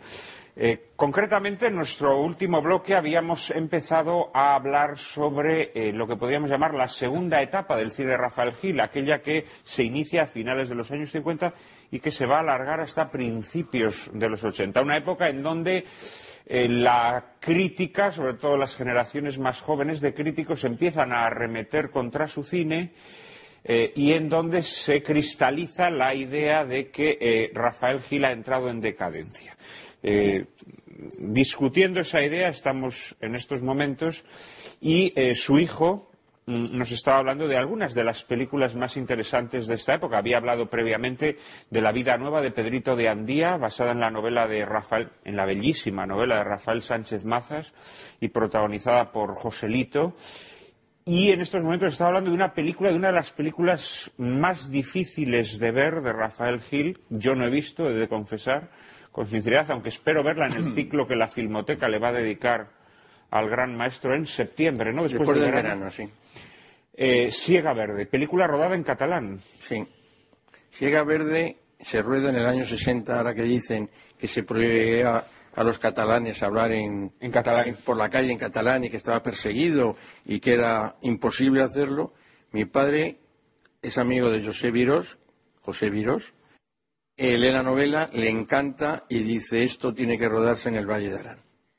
Y entonces hacen el guion entre los dos y la rueda en el Valle de Arán y traen una actriz francesa que era un bellezón impresionante, que es, compañera con luego con Carola, luego, con Rañaga en la película. Entonces es una película que se estrena en español y en catalán, se dobla al catalán y se estrena en España al mismo tiempo que se estrena en Madrid en, en español, en Cataluña se estrena en catalán Luego esa persecución que tanto se habla ahora, como también se habla de otras cosas, todo de base de tópicos, es falso. Porque no decir, bueno, es una película que se prohíbe. No, no. Es que mi padre con esa película gana el premio al mejor director del año en los equivalentes al Goya ahora. Gana el primer premio de la cinematografía española en el año 60 con Siega Verde ¿eh? en catalán. O sea, que luego no vengan diciendo que el catalán está prohibido a todos los niveles. En el cine, mentira. Y todos los carteles, publicidad, los afiches de mano, los programas, la guía del empresario estaban, que los, coleccionistas los tienen, en español y en catalán. Qué bueno sería dedicar un programa de lágrimas en la lluvia a Cataluña poniendo Siega Verde. Lo que pasa es que es una película de la que no tiene los derechos Cerezo. No. Misteriosamente es una de las Es de la familia de, de Virós. Una película que está ahí y que a mí me encantaría poder, poder emitir maravillosa, maravillosa. por televisión. Eh, pero incluso en el cine más comercial de estos años, incluso en el cine más comercial, eh, más, más estrictamente comercial, menos personal, quizás citado las películas más personales de esta época, pero yo encuentro películas eh, muy interesantes. Carlos Pumares ha citado la, película protagonizada por Sara Montiel, La Reina del Chantecler. No así Samba, que la veo un poco fallida. Lo que pasa es que es una película que, según la vez, te das cuenta como que tuvo problemas de producción, ¿no? Da la impresión no sé si es así o no. Fue, para, fue para dos meses y estuvo seis o cinco. Presentó tres veces la dimisión, pues se quería venir a España con su familia, pilló, las navidades, perdió todas las navidades y mi padre estaba desesperado. porque la vedette, fue una película que se alargó sí, porque la vedette, en lugar de ir a las ocho de la mañana, iba a las ocho de la tarde. La vedette, te refieres a su protagonista, Sara Montiel, recientemente fallecida. Mi padre era muy serio para el tema del trabajo y eso ver que no quiso sacar la magnificencia del Brasil, toda la belleza de, Río de Janeiro y no le dejó la, la vedette La estrella. Pues esa palabra de vedette es un poco mal intencionada, es un poco mal intencionada. Ha sido, tremendo, ¿eh? La estrella, que era una vedette también. Bueno, pero sea como fuere, indudablemente no vamos a discutir que Sara Montiel es una, de las más grandes estrellas Por supuesto. Sí, pero del cine español. Samba no. Samba no. También trabajó con otra gran estrella de cine español que es una debilidad mía, que es Carmen Sevilla. Sí, hizo dos películas con ella en la segunda etapa. Un adulterio decente. De Jardiel Poncela y luego hizo Camino del Rocío. Bueno, tres y El Relicario. Una de Toros, una de La Virgen del Rocío y luego la, de Jardiel Poncela, que era una comedia con Fernando Fernán Gómez, que estaba genial. Y es que estaban Fernando Fernán Gómez y Manolo Gómez Bur. Pues es que con los diálogos de Jardiel Poncela si es que eran Poncela. Claro, claro. Entonces eran unas películas muy divertidas. A mí, por ejemplo, Un adulterio decente es una película, de decir que evidentemente no la cuento entre las mejores de Rafael Gil, pero... Eh, Pero luego en esa época él también, eh, hablando en ese resumen, pues claro, mi padre hizo 68 películas, del año 60 hasta eso, pues son treinta y tantas las que ha hecho. Pues está la que hemos visto, La Duda, nada menos que todo un hombre. Además, otro nombre basado en un relato de, de Miguel de Unamuno. de Unamuno. El mejor Es- está el mejor alcalde del rey, de Lope de Vega, está la guerrilla de Azorín. Se hace La guerrilla que se ha emitido en este programa, en un programa que dedicamos hace a la guerra de la películas de- independencia. muy ambiciosas y que luego que las ves ahora y son buenas películas. Sin duda. Y otra muy duda. desconocida, Dos hombres y en medio dos mujeres, de una novela Sí, de de Zunzunegui, Zunzunegui. con Alberto Closas y Nadiuska. Sí. Eh, querido Juan, Bueno, yo creo que ya de esta última etapa se ha dicho casi todo, ¿no? O se ha dicho mucho al menos. Yo destacar por, eh, por su rareza, porque eh, rompió, la, rompió la imagen de Joselito, pues la vida nueva de Pedrito Dandía. Sinceramente, lo demás creo que hemos hablado, ¿no? Es una magnífica Eh, película. A mí me lo parece, desde luego. Y, y yo sí que creo que habría que recordar ahora también la- las adaptaciones de Vizcaíno Casas, porque además fueron unas películas que conectaron muchísimo con el público en esa época, ¿no? Fue, digamos, la ultimísima etapa ya de Rafael Gil, ¿verdad? tienes toda la razón. Y realmente sí la hubo una conexión muy, muy fuerte con el público, y la verdad es que el público yo creo recordar que acudía. Pero es porque el que tenía la conexión primera era Vizcaíno Casas. Pues sí, pues Sí, no, no, bien, pero fíjate, yo pero- por ejemplo he de confesar que a mí Vizcaíno Casas, como escri- escritor, no me interesa. Es decir, reconociéndole que es un hombre que tiene gracia y demás, pero como escritor, pues a mí sus novelas se me caen de las manos, porque bueno, pues a una novela le exijo unas. tengo unas exigencias literarias, ¿no? O estas películas, que a simple vista, mm, pues podría decirse que son pues lo peor de Rafael Gil. Yo las he visto, hemos emitido aquí las autonos suyas, que hemos de decir que es una película mm, que fue quizá la película en la primera etapa de este programa, primera etapa de este programa que más éxito tuvo, que más audiencia tuvo, hasta el punto de que luego esta casa la, ha repetido muchas veces, viendo que había tenido muy buena audiencia en Lágrimas en la lluvia, la ha repetido muchas veces. En estas películas, que a simple vista parecen burdas, que a simple vista parecen de trazo grueso, a mí me parece que son unas sátiras, unas sátiras feroces, eh, vistas hoy muy inteligentes de lo que estaba ocurriendo en España, vistas naturalmente desde una determinada perspectiva ideológica, eh, que nos puede mejor o peor, pero que bueno, que es, es un testimonio de una época. Yo acabo de ver, por ejemplo, La boda del señor cura, Eh, película terrible protagonizada por también el recientemente fallecido eh, José Sancho, Pepe Sancho. Es una película demoledora, es una película que te está mostrando lo que le ocurre a la Iglesia española en concreto, pero podríamos decir a la, a la Iglesia en general, entre los años 50 y los años 70. Es decir, todo el, todo el proceso de secularización que se produce al socaire del Concilio Vaticano II, toda la destrucción de las órdenes religiosas, eh, te lo muestra de una manera feroz, sin ningún tipo de componendas, sin ningún tipo de paños calientes, mm, a veces brutal, también con un sentido del humor eh, muy, muy elogiable. Y es una película demoledora. Es una película demoledora. O sea, es que estamos hablando de, un- de una película que nos muestra a un joven jesuita, jesuita, eh, devoto, absolutamente eh, entregado a la misión educativa, al apostolado, eh, respetuoso de todas las prácticas religiosas, que 20 años después termina amancebado o casado en una parodia de boda con una stripper, ¿no? Y verdaderamente es una película, eh, bueno, brutal. Hay un pasaje muy interesante en otra de estas películas, y al tercer año resucitó, película que además tengo, que además tengo entendido que fue un enorme éxito. Batió todos los récords ese año de taquilla. Hay una, hay una- en esa película hay una secuencia que no sé si pertenece a la novela original de Vizcaíno Casas, sospecho que no, en donde se muestra a un director de cine, que bueno, podría ser un trasunto de cualquiera de los directores de la generación de Rafael Gil, que ha hecho cine religioso, eh, que ha hecho incluso cine de propaganda política en los- allá en los años 40, 50, que ha disfrutado de los premios y de la y, de todo tipo de honores durante el régimen franquista y que en esa época se pone a hacer películas guarras. Se pone a hacer películas eh, pues de señoras en pelotas y demás, ¿no? Y hay una crítica mm, demoledora de lo que ha sido la cultura española. que ha sido franquista con Franco, demócrata con la democracia, y que si ahora volviese Franco, volvería a ser franquista con Franco. Eh, y en esa secuencia, que es también sórdida, eh, por la bajeza humana del chaqueterismo, pero también por bueno, pues, ver cómo el talento de un director que se ve que ha sido bueno, que, es, que si no me equivoco lo interpreta Manuel Alessandre, ¿no? Manuel Alessandre, sí. Eh, pues se ha convertido en director degradado. Que esto lo podríamos a- decir de muchos directores. Ignacio Feiquino eh, fue un director que, que hizo cine religioso y acabó haciendo películas ese. Lo podríamos incluso decir de Vicente Escriba. ¿no? Sin embargo, Rafael Gil no hizo esto. Rafael Gil fue un director, hombre, que más allá de que sus películas pues, fuesen incorporando elementos psicalípticos, pero nunca hizo cine, cine guarro. Nunca, no. Eh, y creo que estas películas de, de, mm, basadas en obras de Vizcaíno Casas merecerían una revisión. Una revisión. No sé si estás de acuerdo, Fernando. Sí. Has citado la, la película emblemática del- de ese subgénero dentro de la última parte de Rafael Gil, que es La boda del señor cura. Porque esa, aunque tiene tono de comedia, pero como has dicho, es sarcástica y dolorosa. La escena final con el cura amancebado con la stripper es una escena que casi hace llorar, pero en un sentido completamente distinto al de la señora de Fátima 30 años o 20 años antes, que era llorar de emoción, aquí es llorar de pena.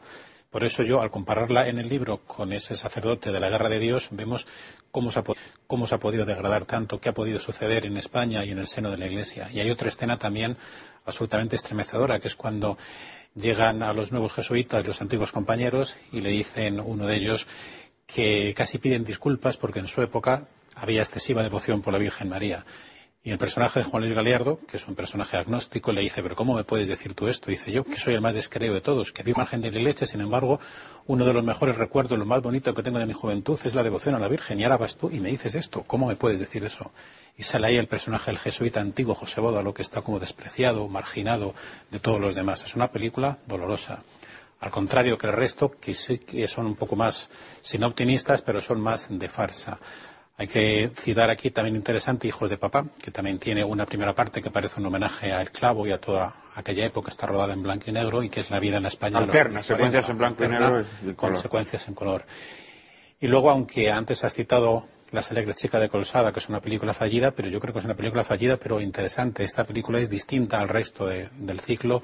No está basada en una novela de Vizcaíno Casas, aunque sé que el guion es de Vizcaíno Casas, y pretende ser una historia de la revista. Una película que en el año 83 ya estaba fuera de época, pero que ahora, 20 años después, pues se contempla con, con interés. Yo la he visto porque la pusieron en televisión y la he podido rescatar, y es una película curiosa, con Tania Doris, con Luis Cuenca, con El Galiné, y aunque es fallida porque le falta un poco de alma, pero sin embargo es también un intento de hacer cine personal. Yo creo que esa película es una película personal.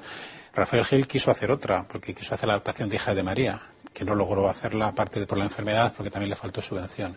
Pero efectivamente este ciclo, que parecía muy anticuado en los años 80 o 90, hoy en día, 30 años después, con la crisis del sistema que padecemos, con el gran descontento social, con todas las preguntas de cómo se ha llegado a esta situación, pues curiosamente el tiempo que pone las cosas en su sitio, ahora vemos alguna de estas películas y al margen de las ideas concretas, vemos que hay escenas como la de las autonosuyas, con la gente hablando. Todos los Autonosuyas es una película es- profética. es Es profética, una película efectivamente, Y eso profética. le ha dado un valor que no se tenía en los años, los años 80. Y es muy, muy interesante. Eh, Helga Liné es un caso muy extraño. Ha estado en el cine unos 80 años sin envejecer. Ah, Ahora tiene 80 años el Galiné. Tiene 80, tiene 80 años. Pero ahora. que, no- que pasaban tre- 20 años y era la misma. Se mantenía. Pero todo lo que estáis diciendo tenéis razón. Pero estaba en las novelas. No, sí, no, sí. sí. A ti- esas películas no te gustan. No, por- no, no me gustan. Estaban en las novelas. Sí, Carlos, pero... No, es verdad que estaban en las novelas, es cierto. Que mi padre cuando hace la primera, que es la boda del señor cura, antes ha hecho por escribir niñas al salón y fue un fracaso total. Total y absoluto. No fue nadie y esa a era muy, era muy divertida. Yo Y fue, me reí. fue- es- o sea, que no solo eran las novelas de Vizcaíno. Mi padre fue montando al Salón tenía, tenía algunos momentos muy Sí, graciosos. pero vamos, que fue una película que pasó sin Ni un gloria. Ni un duro. Y en cambio, las que hizo mi padre, como mi padre se lo pasó muy bien haciendo esas películas. Se llevaba muy bien con Vizcaíno. Y disfrutaron un montón haciéndolas, porque yo me iba a los rodajes y se veían dos personas disfrutando lo que hacían. Y además no arriesgaban su propio dinero, porque eran producidas por un, por un productor valenciano. Pues entonces mi padre disfrutó un montón. y cosas de revisar las películas estas con tiempo, sería bueno, porque cuando se estrena el tercer año resucitó esa crítica joven, ya no tan joven, que mete caña a todo lo que hace mi padre, hay una crítica que tengo yo recortada en el que dice qué astracanada, qué estupidez de película, vamos, que resulta que sale una escena, dice el crítico, en el cual se da el tiempo en España, España, por, por regiones. Dan el tiempo en Galicia, luego en Santander, luego en Barcelona, luego en Andalucía. Lo que ha esa, esa patochada, ¿cómo se le ha podido ocurrir? Pues eso ahora se ve y es ¿Cómo lo se que dan hace? todas las televisiones autonómicas Y se ve todo como normal. O sea que son películas que 20, casi 30 años después, son películas primero muy divertidas, están bien hechas, porque todo el cine de mi padre estaba muy bien hecho, y luego es que dice cosas, joder, si esto que decían entonces que era un desastre ha pasado. Entonces, por eso son películas, como dice Fernando, que gente que no las ha visto y las pone a parir, si las viera, las seguiría mucho poniendo a parir por su propia manera de ser. Pero otra gente diría, ojo, Si yo No, no, creo, si yo lo creo es que eh, en el caso de Rafael Gil vamos a dejar los tópicos aparte. Nos gustan muchas películas de Rafael Gil. Yo lo que estoy totalmente de acuerdo contigo que sería necesario esas películas que incluso yo, que adoro a tu padre, no me gustan, verlas tranquilamente. Verlas tranquilamente, ahora que ha pasado un tiempo, para ver qué me producen hoy. Yo creo que sería. Yo, fíjate, yo he tenido la suerte de no verlas en su momento, porque era muy jovencito, y verlas ahora. Y verdaderamente a mí son películas que agudizan este, esta, esta tendencia a la que yo me refería al principio, aludiendo a la duda. Es decir, son películas en donde Rafael Gil se olvida de todo lo que sabe y rueda de forma libérrima, sin ningún tipo de preocupación formal, eh, sin ese cuidado en la planificación, en la composición que tenían sus, grandes películas clásicas. Eh, son películas, si quieres, un poco deslavazadas o, o desaliñadas formalmente. como la España de esa época, era Pero claro, deslavazada. porque a veces es el estilo que se impone. No, pero bueno, yo creo que incluso él aquí también lo hace del mismo modo que creo que hacía de forma consciente las películas religiosas, él también aquí de forma consciente, pues dice, mire, señores, yo ya no tengo que demostrarles nada, qué coño, ¿no? O sea, yo ya soy un señor que tiene 60 películas a sus espaldas.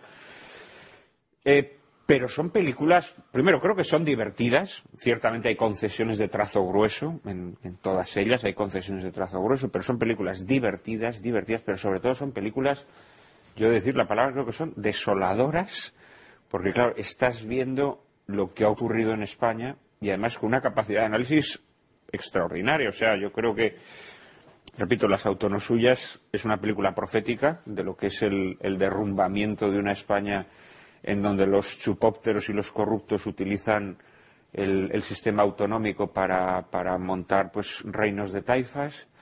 Eh, la boda del señor cura, a mí, a mí me encantaría poderla poner en este programa, pero tampoco es de cerezo esta película.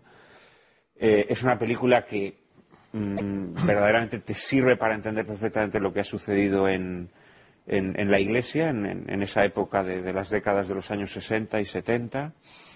Al tercer año resucitó me parece una película absolutamente magistral para describir esta España servil que fue franquista con Franco, repito, murió franquista y se despertó demócrata con un entusiasmo extraordinario y haciendo como que los 40 años anteriores no habían ocurrido, negando su propio pasado.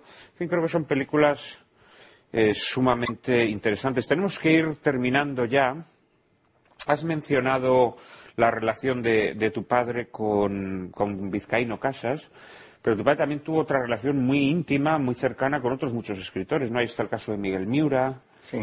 Eh, Él era muy amigo de Miura, tengo yo las obras de Miura dedicadas a mi padre, una dedicatoria muy cariñosa, de López Rubio, que no hemos hablado de él, hizo muchos guiones, López Rubio, de películas de mi padre, de Blas, esto, de Venceló Fernández Flores, tuvieron muchos años de amistad, ¿eh? y mi padre, de Jacinto Benavente, tengo yo cartas de Jacinto Benavente dirigidas a mi padre de cuando hacía el- los guiones y mi padre sí tenía mucha relación con, con actores y con actores, con escritores y la verdad es que fue amigo de ellos de la mayoría. Pero yo creo que de los que más, pues fue en la última etapa de Vizcaíno Casas, en su juventud de Venceslao Fernández Flores y de Miura en la etapa intermedia, que era con y luego un amigo que era mi amigo de él, que también hizo películas, con Jiménez Arnau, ¿eh? que hizo las películas religiosas, El canto del el gallo. el canto del gallo, eran muy amigos también. En realidad ahora me vienen esos, esos nombres, pero en realidad cuando hizo con Antonio Gala Los Buenos Días Perdidos, que eran casi vecinos, pues Gala estaba todos los días en casa de mi padre. ¿eh? Entonces sí tuvo, siempre se rodeaba con personas que con Ana Diosdado, también trabajó cuando hizo Olvida los tambores, entonces tiene, tenía muy buena relación y él buscaba al escritor que le decía algo y que quería hacer algo con él, porque como era su propio productor, no necesitaba que nadie le impusiera nada, pero principalmente, los primeros que nombras. Y trascendiendo su figura cinematográfica, si tuvieras que evocar aquí, tendrás miles de recuerdos y, toda tu vida de alguna manera pues es un, un espejo de lo que fue la vida de tu padre. Pero si tuvieras que trazar aquí un- una breve semblanza de cómo era Rafael Gil en, en- su trato con, con- con- contigo y la, y la imagen que guardas de él en la memoria. Pues mi padre era un gran amante de, la- de su familia, de la familia, familia. Él no fue a Hollywood porque tenía que haber sido solo. En los años 40 dijo que no iba. Y se quedó en España porque no quería desprenderse de su familia. Él hubiera inventado el cine si no hubiera asistido, porque a los 14 años se montó en su casa un propio periódico, para él solo, para solo, y hacía recortes y hacía críticas, borraba las críticas de verdad y él escribía encima, para tener forma de periódico. Y él luego tenía una frase que contaba mucho, que dice que era el hombre más afortunado del mundo, primero por la familia que tenía, y segundo porque eh, había trabajado en lo que era toda su vida y además ganando dinero. Dice, lo hubiera hecho gratis y si encima me han pagado, no puedo pedir otra cosa más. Entonces mi padre hizo lo que quiso hacer siempre. Y luego se rodeó de una serie de personas, tenía grandes amigos, y ya mi padre era una persona que entraba por una puerta, era una persona, como decía él, mide un 87 como Gary Cooper, que siempre decía, y entraba siempre con una sonrisa, donde iba, y se ganaba esas personas que invadían los espacios. ¿eh? Y entonces luego su trabajo era tremendamente serio, porque se jugaba su prestigio y, su, y su economía. Y él cuenta cuando fue a hacer la primera película con 26 años, el hombre que se quiso matar entró en el plató el primer día y dijo, estos me comen por los pies, o me impongo yo en el primer día de rodaje y demuestro que la película es mía y la hago yo, o aquí opinan todos menos yo.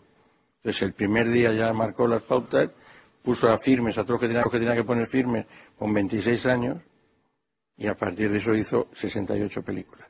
Más un documental de la boda de oro del Real Madrid que no se ha nombrado, que es una pequeña obra de arte, porque los cinco primeros minutos es cine mudo a velocidad forzada, que es como ver una película de Charlot, que es con Fernando Fernán Gómez y con Fernando Sancho. Que Fernando Fernán Gómez hace de árbitro. No, hemos, no lo hemos mencionado, pero tu padre fue un gran hincha del Real Madrid, Sí. al igual que tú mismo. Sí. O sea, Eh, no hay nadie perfecto. No hay nadie perfecto. Y este señor debe ser de la ley. Soy. Y su segunda gran pasión después del cine, sin duda, fue el, Sí, fue- el Real muy- Madrid, ¿no? Es que era muy amigo Bernabéu, muy amigo. Le decía Bernabéu, oye Rafael, vamos a hacer, me pillas lejos, vivía en la calle Goya. Dice, va, hazte una casa cerca del estadio, que así nos veremos más. Y se hizo una casa al lado del campo de fútbol, el Bernabéu. Tenemos ya aquí ter- terminando y ya simplemente os voy a pedir que, que hagáis un juicio último sobre la figura de Rafael Gil, eh, que sirva un poco de, de síntesis, de resumen eh, a todo lo que hemos eh, venido diciendo hasta ahora. Eh, Juan, Bueno, si, eh, si tuvieras que, mm, que hacerle atractiva la figura de Rafael Gil a alguien, como le ocurrirá a muchos millones de españoles que no tienen noticia de su existencia, puesto que se han puesto todos los impedimentos para que eh, su cine sea conocido por las nuevas generaciones. Pues muy fácil, ¿no? Es me- aconsejarle que vean, recomendarle sobre todo que vean sus, desde sus primeras obras, de hecho, desde El hombre que se quiso matar y lo que decíamos, y su etapa religiosa y, y- su siguiente etapa y todo su cine, ¿no? Yo creo que es, es simplemente descubrirlo, es mm, ver un par de sus películas y te sientes atrapado y quieres saber más de él, ¿no? Es, y enlazaba- enlazaría un poquito con el principio y saber mucho más de él y querer saber, todavía, aparte de haber este- hecho este cine, que pudo haber hecho otro tipo de cine también, ¿no? Otro tipo de cine, quiero decir, mm, volviéndole antes más personal, si quieres. Lo que pasa es que si hubiera, siendo este cine si hubiera seguido viviendo, seguramente no le hubiesen dejado hacer cine. es, muy, es, muy, posible. Eh, esto no, te he preguntado. ¿Él cómo vivió esa, ese paulatino ese paulatino pues totalmente preterición y, apartamiento que fue sufriendo por parte de la cultura oficial? Pues totalmente acorralado porque iban a por él. Entonces, incluso en los últimos años, años, cuando Televisión Española producía películas que daban los miles de millones de pesetas a carros, mi padre presentó el sombrero tres picos. Y entonces le dijeron que bueno, que se lo aceptaban. Pero, y dijo mi padre, yo no quiero que me den dinero, lo pago yo. Y yo cuando tenga un mes o una cada semana presento la factura y con la factura y un supervisor me vais pagando porque no quiero, porque aquello era una merienda de negros y mi padre no quería participar de eso. Le dijeron que sí, pero que le pagarían cuando una vez terminada la película la viera una comisión y dijera si era digna de subvención o no. El presidente de la comisión había hecho en toda su vida un corto de cuatro minutos. Y dijo mi padre, pero a mí esta pandilla me va a juzgar sesenta y tantas películas, quedaros con el guion es mío, me lo llevo, quedaros con el dinero, quedaros con la subvención, y no hizo nada, porque lo hacían a posta para no darle ni una sola peseta eh, para películas. No tuvo nunca la subvención. Muy brevemente, un, juicio final sobre, la obra de Rafael Gil. Yo diría, para opinar sobre algo, primero verla se ha escrito mucho sin ver las películas. Pero yo diría que hay unas cuantas películas de Rafael Gil entre las mejores del cine español. Y, si digo entre las mejores del cine español, estoy hablando del cine de Europa, porque pertenecemos a Europa. Y son películas magistrales. Algunas de ellas las han podido ver los espectadores de Lágrimas en la Lluvia. Fernando, un último juicio. Contigo cerramos. Sí, Rafael Gil era una persona que amaba el cine. Pertenece a esa segunda generación que llegó al cine de manera consciente porque le gustaba desde que tenía uso de razón. Admiró a John Ford, a Kim Vidor, a Frank Wertheim y escribió mucho sobre cine, Frank Capra, y escribió mucho sobre cine. Yo a veces me he preguntado qué hubiera opinado él, qué hubiera escrito él sobre su propia obra 40 o 50 años después. Creo que quizás hubiera criticado algunos aspectos de la segunda etapa, algunas concesiones comerciales, pero se hubiera emocionado con las escenas del fantasma de Doña Juanita, con las escenas de Huella de Luz, con el final de La Señora de Fátima, con toda la preparación y el personaje de Amparo Ribelles y Antonio Vilar en la calle Sin Sol, con la belleza magistral y maravillosa de María Félix en Una mujer cualquiera, y se hubiera emocionado con camarote de lujo. Yo creo que el espectador actual que se acerque a sus cines, a sus películas, aprenderá a descubrir unas películas sinceras, unas películas optimistas, porque siempre ha estado, o de un tiempo a esta parte, ha estado de moda el pesimismo. Charlton Heston lo decía una vez, estamos en la época de las víctimas, no en la época de los héroes. El cine de Rafael Gil es optimista, es sensible, es esperanzado, y eso al final te deja un poco de un cierto pensamiento positivo porque está realizado con una gran sinceridad. Quien se acerque con ojos desprejuiciados a ese puñado de películas que componen lo mejor de su obra, yo creo que no saldrá decepcionado.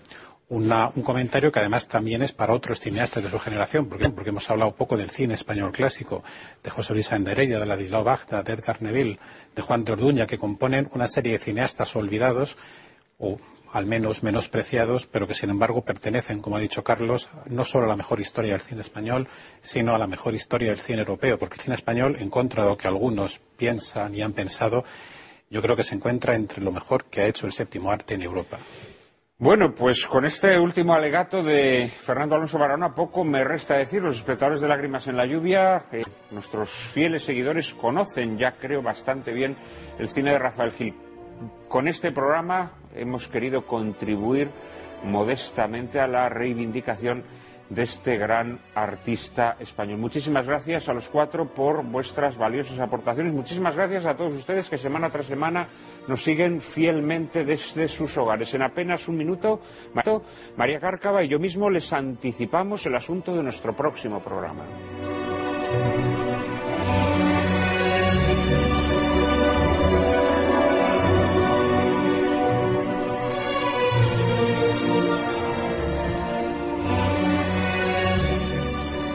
Bueno, Cárcava, tenía yo ganas de hacerle este homenaje a Rafael Gil. Teníamos. Teníamos, teníamos, ciertamente. Hemos disfrutado mucho con sus películas y creo que nuestros espectadores también, y era de justicia, de justicia recordarlo en el centenario de su nacimiento. La semana próxima dedicaremos una nueva edición de Lágrimas en la lluvia a analizar uno de los fenómenos más característicos del mundo contemporáneo, la secularización que históricamente comienza con la separación del poder político de la esfera religiosa para manifestarse en las sociedades de nuestro tiempo en un progresivo alejamiento de las prácticas religiosas e incluso en una mundanización de la propia Iglesia. Analizaremos la pérdida de influencia de la Iglesia en la cultura de nuestro tiempo y la crisis secularista que la azota, así como las causas que explican este fenómeno y sus consecuencias más visibles. Ilustraremos nuestro coloquio con La misa ha terminado, una ácida sátira dirigida y protagonizada por el gran cineasta italiano Nanni Moretti, en la que asistiremos a las tribulaciones de Don Giulio, un joven sacerdote que contempla cómo el mundo se derrumba a su alrededor, azotado por una secularización que afecta a los fieles de su parroquia, a los sacerdotes, a sus amigos más próximos y a su propia familia hasta hacerle dudar incluso de su propia vocación. No se la pierdan, ya saben que a partir de ahora no podrán llorar lamentando que la televisión es un desierto de la inteligencia y el buen gusto. Ahora ya pueden refrescarse en el oasis que les brinda lágrimas en la lluvia. Todos los domingos a las 4 de la tarde, aquí, en Intereconomía Televisión.